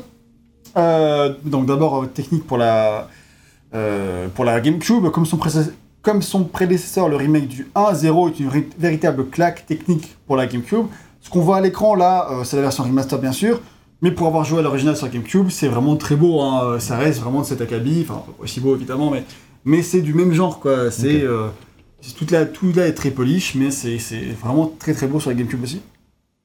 La qualité des te- textures est hyper impressionnante sur la GameCube, mais tout est évidemment plus flou que ce qu'on voit là, à cause de la, résolution qui était évidemment bien plus basse et bien plus adaptée aux télé cathodiques, alors que moi j'ai joué sur télé 4K, ce qui n'est pas pensé pour, évidemment. Pour le remaster, je ne sais pas si le jeu a été remasterisé par l'équipe qui a refait le premier, mais en tout cas, euh, celle du premier a pu transfé- transférer tous ses outils à l'équipe en charge de zéro, donc ça les a vraiment facilité, ils l'ont fait beaucoup plus rapidement. Et on retrouve ici tout le même soin et toute la même passion accordée à l'opus original pour le transcender dans son remastered.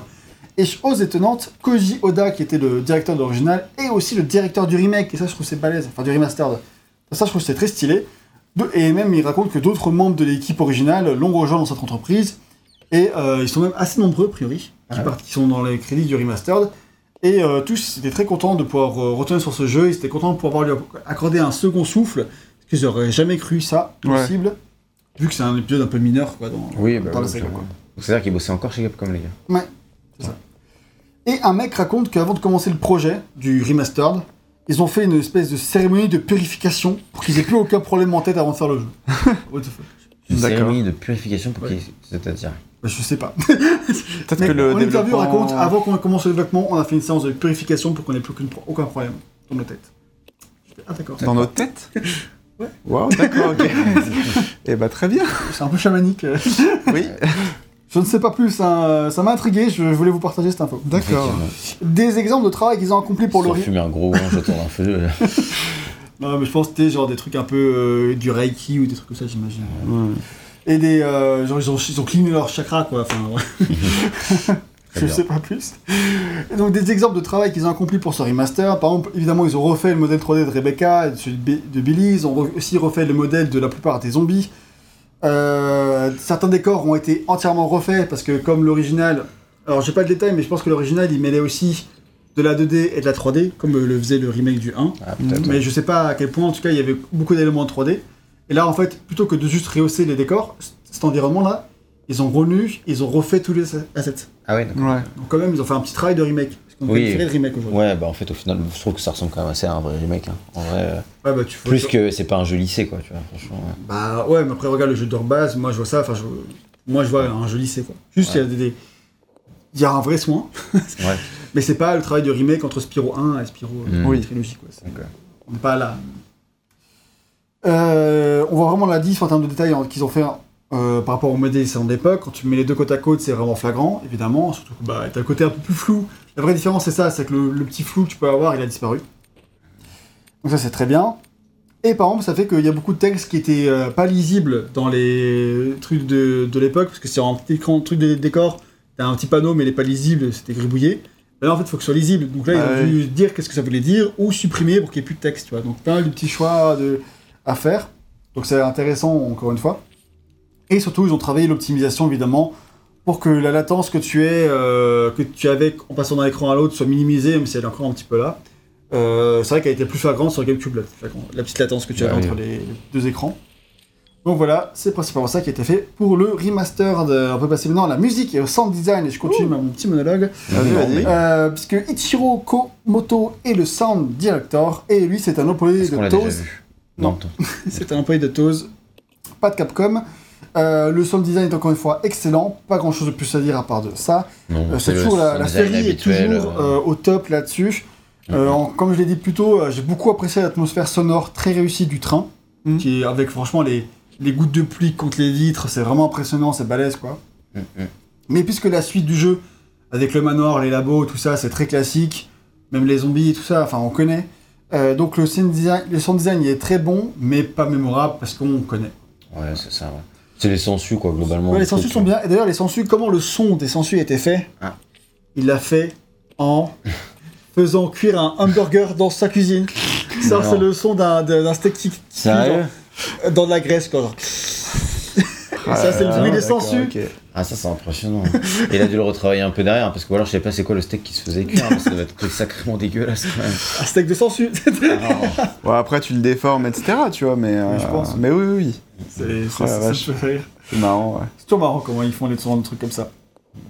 Et voilà. c'est ce euh, qu'il a raconté, mais en fait, c'était un truc sexuel. Il fallait pas le dire. On ne veut pas plus de détails, ça ne nous regarde pas, voyons. Et la musique a quant à elle été composée par Seiko Kobuchi, Kobuchi, une compositrice qui a fait ses débuts à Capcom euh, dans, au début des années 2000, où elle a commencé par la version GBA de Final Fight, par exemple. Mhm. Et après ça, Resident Evil 0 et son premier Resident Evil. Et curieusement, elle serait la seule à avoir bossé dessus en tant que musique, alors d'habitude, Elle est passée de plusieurs. Final Fight sur GBA à. Resident Evil, ouais. Putain. Sacré up. Et euh, surtout la seule compositrice, parce que d'habitude, ils sont plusieurs à faire le. Ils sont plusieurs compositeurs, quoi. Ouais. Après ça, euh, elle a bossé euh, sur un autre survival horror de Capcom qui est Hunting Ground, un jeu que j'ai toujours Ah voulu bah oui, faire, ouais. qui est un spin-off de Clock Tower, où c'est vivant. Ah, d'accord. Moi, je savais pas. Et- à un moment, mais. Elle a aussi fait quelques musiques pour Resident Evil 5 et après elle s'est barrée de, de Capcom. Hmm. Apparemment elle a monté un, un bar et elle a un site euh, fan club de Et Mega elle Man. s'est saoulée la gueule. Elle a aussi fait un Mega Man, des trucs comme ça, enfin Ça. ça, des trucs un peu classiques de, des compositeurs de Capcom quoi. Alors ça, fermez les yeux, c'est ça ce qui se passe. C'est conseillé au moins de 18 ans. Je veux pas voir. Qu'est-ce que c'est? Oh mon dieu. C'est une, euh, C'est une écrevisse. une écrevisse gigantesque qui est en train de, de Ah, C'est c'est t'attraper. un, c'est un mille pattes. hein. Un mille pattes. Je sais pas quand est-ce que vous avez vu une écrevisse pour la dernière fois, mais euh, Ça fait un moment. Tu sais, on n'a pas, on n'a pas tous ton, ton niveau de salaire. Hein, euh, voilà. pour aller voir des écrevisses. oui. Là ce que t'as fait c'est comme t'as lancé une, une grenade sur Re- Rebecca quand même. Eh, écoute, mais- hein, euh, Faut ce qu'il faut. voilà, les écrevisses, hein. C'est un peu pour nous.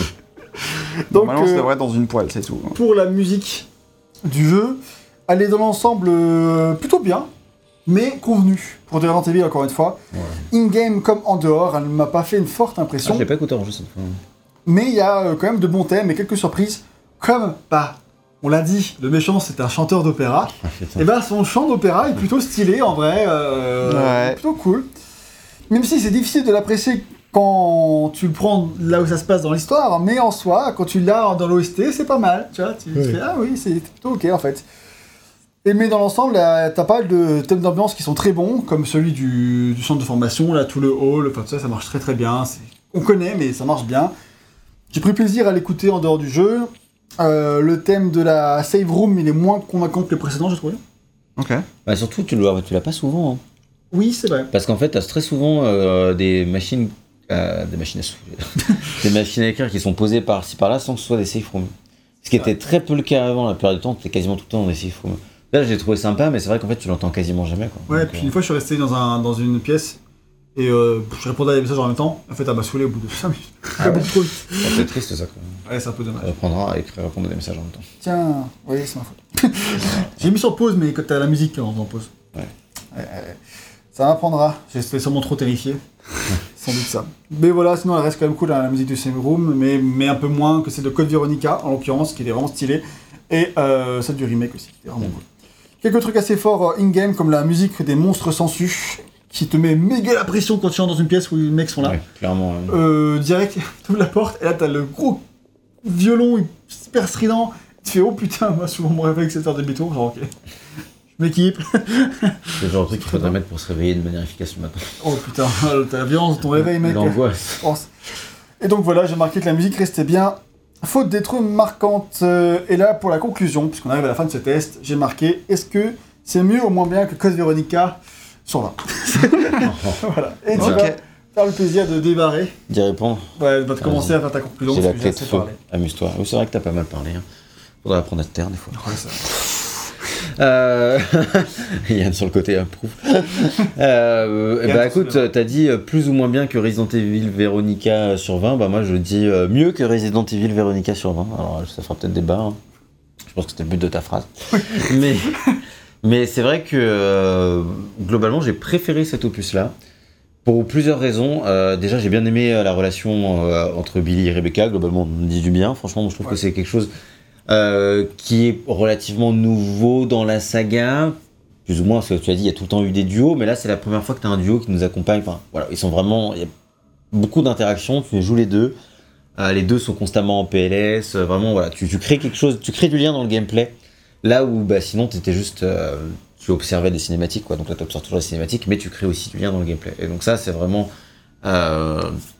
c'est vraiment pas mal. Après, c'est pas extraordinaire pour autant, mais voilà, quand il y a eu la fin et tout, j'étais plutôt content d'avoir passé ce moment-là avec ces deux, deux personnages-là, sans que ce soit extraordinaire pour autant, mais j'ai passé un bon moment. Ça, c'est le premier point. Euh, le deuxième point, c'est vraiment que niveau, euh, niveau gameplay, c'est autant niveau level design de base, c'est quand même vraiment très, bah, très basique justement. Autant par contre, j'ai vraiment bien aimé le twist de gameplay qui fait que tu as une sorte de jeu euh, coop, mais tu joues avec toi-même. Donc c'est nickel, tu peux jouer à un jeu coop tout seul. Ça s'appelle Ami, c'est. Et, euh, et je trouve que globalement, ils s'en sortent plutôt bien. C'est-à-dire que c'est assez fluide le fait que tu puisses avoir euh, switcher très rapidement entre les personnages, l'échange.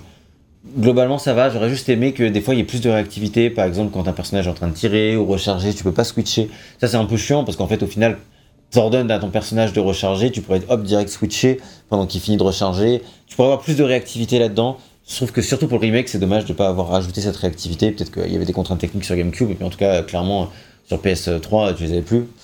Euh, PS4 même, c'est sorti. Donc, Ouais, euh, sur PS3 et 4. oui, donc euh, clairement, tu les avais plus, quoi. Donc, tu, pouvais- tu, tu aurais pu faire ça, ça aurait été un peu plus sympa. Mais globalement, c'est quelque chose que j'ai plutôt bien aimé. Et surtout, comme je l'ai dit, vraiment, le fait que j'ai été sous tension tout le jeu fait que même si tu étais vraiment en terre inconnue, et bah, euh, t'es obligé d'être éveillé, enfin, de, de- de rester concentré. et voilà. Oh, le wokisme. c'est ces gens éveillés. Et euh, t'es t'es obligé voilà, de rester un peu concentré. Et je pense que s'il n'y avait pas eu ce côté-là, attention pour moi, probablement j'aurais peut-être pu m'endormir un peu en jouant, fatigué. Mais là, non, là j'étais obligé d'être un peu concentré. Et euh, voilà. Donc globalement, j'ai vraiment plutôt bien aimé. En plus, le jeu est aussi, ben, en tout cas, c'est sur Master vraiment euh, très joli. Bon, même si les environnements sont connus pour la plupart, voilà, le train est joli. Voilà, vraiment, ce que je dirais, c'est que j'ai passé un bon moment sur ce Resident Evil euh, Zero, notamment grâce à sa proposition de deux joueurs. S'il n'y avait pas sa proposition de deux personnages jouables, ce serait pas du tout euh, le même délire. Et niveau scénario, euh, comme on l'a dit, il y a du bon et du moins bon, il y a beaucoup de moins bon. Mais en même temps, à ce stade-là, euh, depuis Code Veronica, est-ce que j'ai pas déjà un peu fait mon deuil? C'est un peut voilà, c'est peut-être aussi euh, c'est peut-être aussi ça c'est qu'après euh, ce serait le premier ce voilà mais il passe après Code Veronica. Donc bon. Donc euh, ma note ce sera euh, 15 sur 20 Ah, ah. un point de plus que Code Veronica. Ouais parce que c'est en fait en- pour moi en gros globalement c'est un jeu qui est à peu près aussi bon que Code Veronica qui a- ajoute moins de trucs au lore de Resident enfin moins de trucs bien au lore de Resident Evil mais qui est moins délire. Donc au niveau scénario voilà pareil il y a du plus et du moins Niveau gameplay, je dirais que ça s'équivaut à peu près sans, la, sans le twist de gameplay, quoi. Mais avec le twist de gameplay, c'est le petit truc en plus qui fait que ce jeu, il a un petit truc sympa et que si tu veux jouer à un old Resident Evil, parce qu'après tu pourras jouer. Alors, bon, il y a les Outbreak qu'on n'a pas encore fait, je sais pas trop, ça c'est les censures. Ah oui, d'accord, ok. Ouais, C'est sympa. Monstre on c'est ça. Donc, euh, mais en gros, si tu veux jouer euh, à un jeu coop après, ou ce genre, tu peux jouer en solo, mais genre ça va être Resident Evil 5, qui, qui est sur la formule de Resident Evil 4. Donc si tu veux jouer à un, Vénère, on l'avait-. Ouais, si, tu, veux jouer à, à un old Resident Evil un peu comme 1, 2, 3 Code Veronica, mais Oui. avec ce genre de système un peu coop, bah c'est ce sur Resident Evil 0, donc c'est ce qui fait que il est un peu unique, et puis je suis pas sûr qu'il y en ait un autre où tu incarnes Rebecca après. hein. Je crois pas. Je sais pas. Donc euh, voilà, et puis Rebecca, la, la- la- la bonne surprise, je trouve quand même globalement. Oui, elle, apporte rien, mais elle est quand même sympa. Oui, c'est ça. C'est voilà, c'est-à-dire. Elle que- est gentille, quoi. Ah, plus que Claire dans Code Veronica. C'est vrai que Claire dans Code Veronica, elle était pas. Elle, elle a régressé, la pauvre. Bah, elle était badass dans les cinématiques, mais c'est tout quoi. Enfin, dans, Oh, dans l'intro quoi, c'est c'est une intro. quoi. dans l'intro, quoi. Ouais, c'est tout, ouais. Euh, Voilà. Du coup, moi de mon côté, euh, c'est plus compliqué. Euh, je pense que la différence, principale différence entre moi et VGM, c'est que moi j'ai été beaucoup moins sous pression dans le jeu, puisque j'ai été, j'étais plus prudent et du coup j'ai économisé grave de munitions et surtout grave de soins. Fait que déjà ça m'a occasionné plus d'allers-retours pour travailler plus Ouais. dans tout le jeu. Mais du coup, ça fait que j'étais moins en suspense, même si quand même bien tenu en haleine, parce que c'est toujours un peu prenant, toujours un peu stressant, tout le temps, tu vois. Euh, mais le truc, c'est que euh, j'ai beaucoup aimé le début, le, tout le train, je trouve ça vraiment cool, ça m'a bien emballé, même, sur- même le centre de formation, très classique, très convenu, mais euh, j'étais pris dedans grâce au scénario, grâce au scénario, je veux dire, la, la relation entre Rebecca et Billy, puis surtout à ce moment-là, t'apprends plein de trucs sur Umbrella, alors bon, tu peux demander qu'est-ce que ça fout là, qu'est-ce que ça porte là, bon, certes, mais c'est là, et ça vient nourrir un peu l'intérêt du, du jeu. Et comme je l'ai dit euh, dans la partie scénario, à partir de la moitié du jeu, le jeu, il cesse de raconter quoi que ce soit, et c'est plus concentré que sur, bah, on va aller buter le méchant de fin, quoi. Et euh, ça n'apporte pas grand-chose, et... euh, Alors, on l'a pas trop dit, mais en fait, eux, ce qu'ils veulent, c'est fuir. hein, oui, oui, non, bien sûr. Ils s'en foutent de buter le méchant de tu vois. Oui, ok, ça. Mais euh, ça reste ça le, le but du scénario à ce stade. Ils veulent Et- fuir, et pour fuir, Rebecca va dans le manoir. Faut bien lier à la Resident Evil. C'est ça. Et donc, euh, donc voilà, et tu. euh, et en fait, c'est à bout d'un moment, il y a un truc qui, qui s'est un peu cassé euh, chez moi au cours de ma partie, c'est que j'ai trouvé le début vraiment cool, et vers la fin, j'étais beaucoup moins pris dedans. Pourquoi? Sans doute parce que, bah, à cause de, euh, du fait d'être un petit peu trop euh, chargé en soins, tout ça, ça fait que j'étais moins. euh, Ah oui, t'as moins sous tension. Et du coup, bah, j'ai pu chercher, j'attendais plus de surprises parce que tu vois, des jeux précédents, bah, je repense à Resident Evil 2, tu sais, au bout d'un moment, t'as un méga boss euh, alligator gigantesque qui sort de nulle part, c'est une séquence hyper impressionnante pour la PS1. Euh, t'as plein de surprises ici et là, Resident Evil 3, il est pareil, tu vas de surprise en surprise, le jeu continue à des moments où tu t'y attendais pas, et puis il renouvelle le décor tout le temps, tout le temps, tout le Mmh, temps. vrai. Euh, Code Veronica, on en dit beaucoup de mal, et euh, c'est pour des raisons évidentes, mais mine de rien, c'est un jeu qui, au début, j'avais du mal à accrocher, et au contraire, sur la fin, il arrivait à me surprendre en bien. Il avait réussi à me, à me captiver dans sa seconde partie, et puis au final, tout son côté what the fuck du scénario faisait que j'étais quand même intéressé par ce qui se passait, tu sais, parce que demander où ça allait, et puis parmi tous les twists bizarres, t'en avais quand même des biens, et ça faisait que dans l'ensemble, le jeu était quand même, euh, bah, il, il avait un truc plus mémorable arrivé à la fin, euh, par toute sa bizarre, par, par, par tous ses défauts aussi, Mhm. mais aussi par ses qualités. Alors qu'en fait, Evil 0, il est ok, mais euh, quand, il, quand il fait, ce qu'il fait bien, il est assez classique. Et euh, tout ce qui fait mal, c'est un peu déception, c'est plus des, des choses qui. En fait, pour moi, c'est un jeu qui manque d'éclat. C'est un Mhm. jeu qui, qui n'arrive plus à arriver à la fin à, à te surprendre, à, à t'apporter des- ce que tu pourrais attendre d'un nouveau, d'un nouvel épisode, tout simplement. Et du coup, au début, autant au début j'étais emballé, autant vers la fin, j'étais vraiment en terrain de, de connu et je me suis un peu lassé et j'attendais doucement que ça se termine. Quoi. Et la fin n'a pas été l'éclat supplémentaire qui aurait pu tout faire que ça, ça s'arrange, contrairement à Code Veronica qui lui avait réussi à faire ça. À, son- à la grande surprise de tout le monde. Donc, c'est vrai que quand je pèse le coup pour et le contre, je dirais que les deux ont des qualités et des défauts que l'autre n'a pas. et je trouve qu'au final, c'est des jeux qui se valent. Euh, mais dans Code Veronica, ce que je préfère, c'est un peu tout le côté. euh, bah, mine de rien, dans les, dans les, parmi toutes les intrigues, t'en as des très mauvaises, t'en as des bonnes. Ce qui fait que c'est un truc qui est, qui est assez prenant et j'arrive. Je trouve qu'il a du charme quand j'y repense, malgré ses défauts. Et euh, Zero, bah, lui, ce que je retiens, c'est plus les idées de design qui sont derrière. J'ai beaucoup aimé, amusé à ces idées de design. Son level design est plus classique mais plus solide aussi. C'est ça. Parce Ça, qu'il c'est était vrai. pas. Celui de Code Veronica était quand même pas terrible. Ça, c'est vrai, c'est vrai. Saya, euh, Complètement d'accord.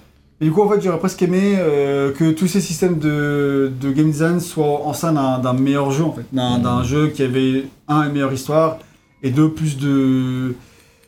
Plus de surprises, plus de, plus de folie, mais sans atteindre la folie de Code Veronica et sans nous parler de mec euh, chanteur d'opéra qui. Évidemment, donc Ça, ça, c'est vrai que c'est complexe quand même. donc ça m'amène à une note de 14 sur 20 qui serait la même de Code Veronica. D'accord. Je les mets un peu sur le même euh, pied d'égalité. Si je devais faire un top de Resident Evil, je pense que je galérerais vraiment à les départager. Ouais. Parce que j'ai bien, enfin au final j'ai bien aimé les deux pour des raisons différentes. Il y a un truc dont on n'a pas parlé qui fait que ce- celui-là, pour, pour moi, est encore un petit peu au-dessus, c'est que euh, Code Veronica, il, il s'est tiré vraiment, il était long. Quoi. Moi, j'ai mis Oui. une quinzaine d'heures à le finir, alors que celui-là, j'ai mis 8 heures. Oui, oui. Donc, euh, d'ailleurs, par contre, il m'a semblé un peu plus long. Je pensais qu'il était au moins une dou- douzaine d'heures, et puis à la fin, je fais 8 heures, je fais wow. Il est, il est quand même plus long que certains épisodes. hein. Genre, euh, ouais, il est plus long que les trois épisodes principaux, je dirais. oui, je pense, ouais. Euh, oui, il est quand même assez long, il est con- consistant, tu vois. Mais c'est vrai que du coup, il s'étire pas trop en longueur, Oui, ce c'est qui a un avantage non négligeable. Après, comme dit, à la fin, je commençais un peu doucement à avoir marre parce qu'il manquait un peu de surprise. Oui, ok. Donc voilà, on a tout dit sur ce code Véronica. On vous laisse ici pour Non, ce c'est pas test. Code Veronica. Euh, Waouh Resident Evil 0. Et on Ouais. espère que ça vous a plu. Euh, N'hésitez pas à partager votre avis dans les commentaires, euh, mettre un like, à vous abonner si ce n'était pas déjà fait, et à suivre la rétrospective Resident Evil, soit depuis le début si vous n'avez pas vu les présents épisodes, soit pour les épisodes suivants. Et là, on ne sait pas trop encore vraiment quel prochain épisode on va tester. Ouais. Euh, donc on va pas faire de promesses, et vous verrez bien le mois d'après ou le mois suivant ce qui arrive sur la chaîne, tout simplement. Nickel. Euh, on peut vous embrasser et se dire à très bientôt pour de prochaines aventures. C'est vrai. Ciao. Ciao